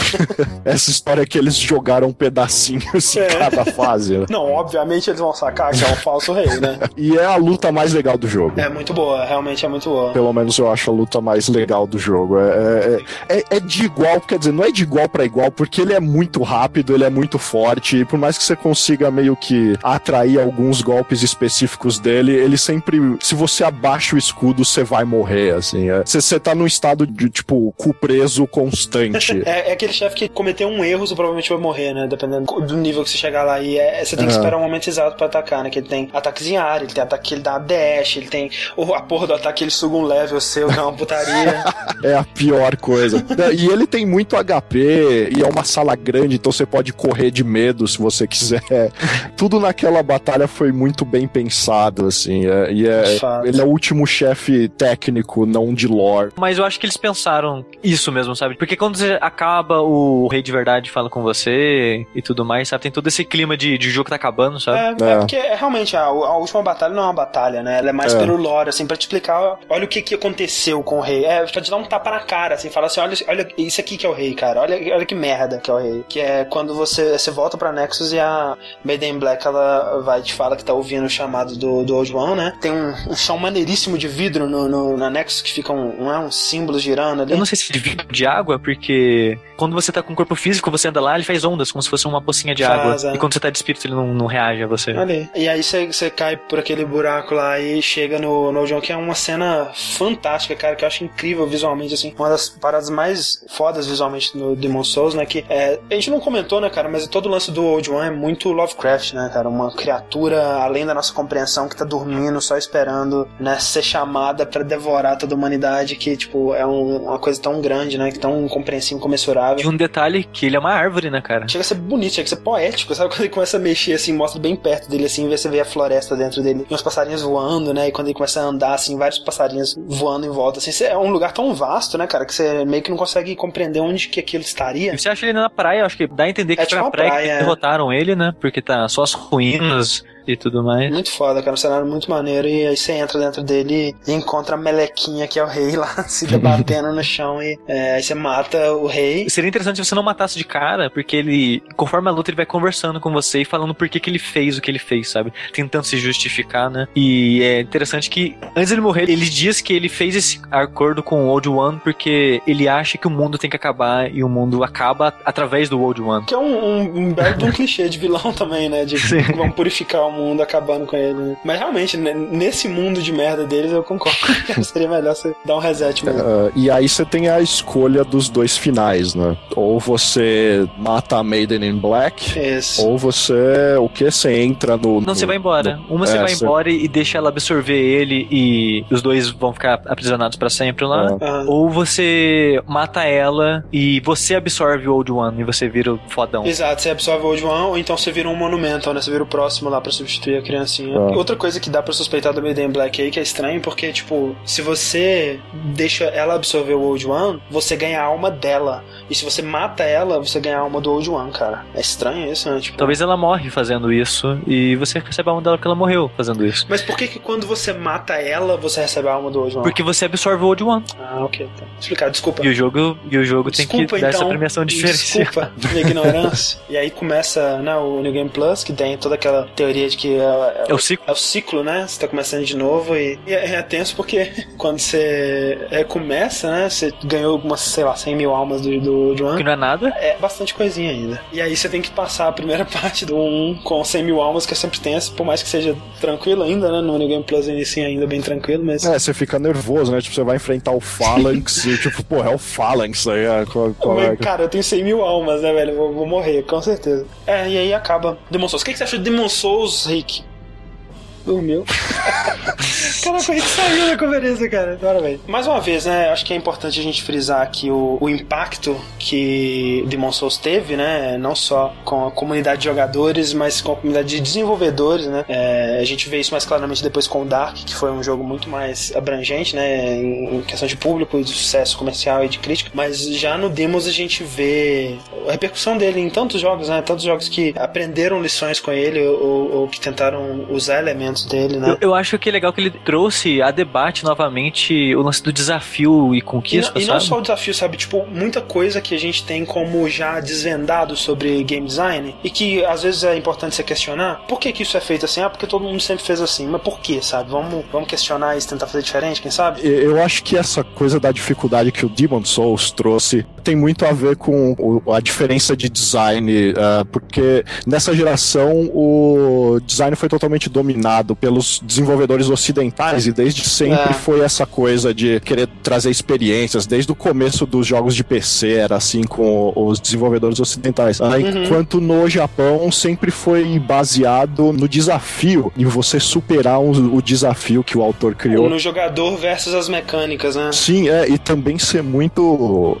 autoral o jogo, assim. Uh, o jogo não se basear em focus tests e se basear na, na visão que o diretor tem pro jogo. E, e eu concordo com o Dogão do design ocidental, inclusive eu tenho que dizer que é, eu demorei um pouco para dar uma chance pro, pro Demon Souls, porque nessa época eu ainda tava com essa mentalidade de que, tipo, ok, os jogos japoneses já ficaram no passado, né? O negócio agora é ocidental. Os japoneses não faz mais jogo bom, né? Tem muito tempo já que não tem coisa boa saindo do Japão. E foi preciso de Demon Souls pra eu é, ver que, ok, realmente, qualidade técnica e de, sei lá, talvez de narrativa, o, o Ocidente esteja na frente, mas tem coisa do Japão que você não tem como, né, comparar com o que é feito no Ocidente. E o Demon Souls foi importante para me mostrar isso, me lembrar isso, né? E é isso aí. É, a gente finaliza por aqui a nossa discussão sobre Demon Souls e muito obrigado pela participação, Dogão. Pô, estamos aí, estamos aí no próximo também. Isso aí. Se tudo der certo, Dogão no de Dark Souls é, também. Aí sim. Pera aí, André, aí você tá sim. falando que vai ter um cast de Dark Souls? Ah, meu Deus.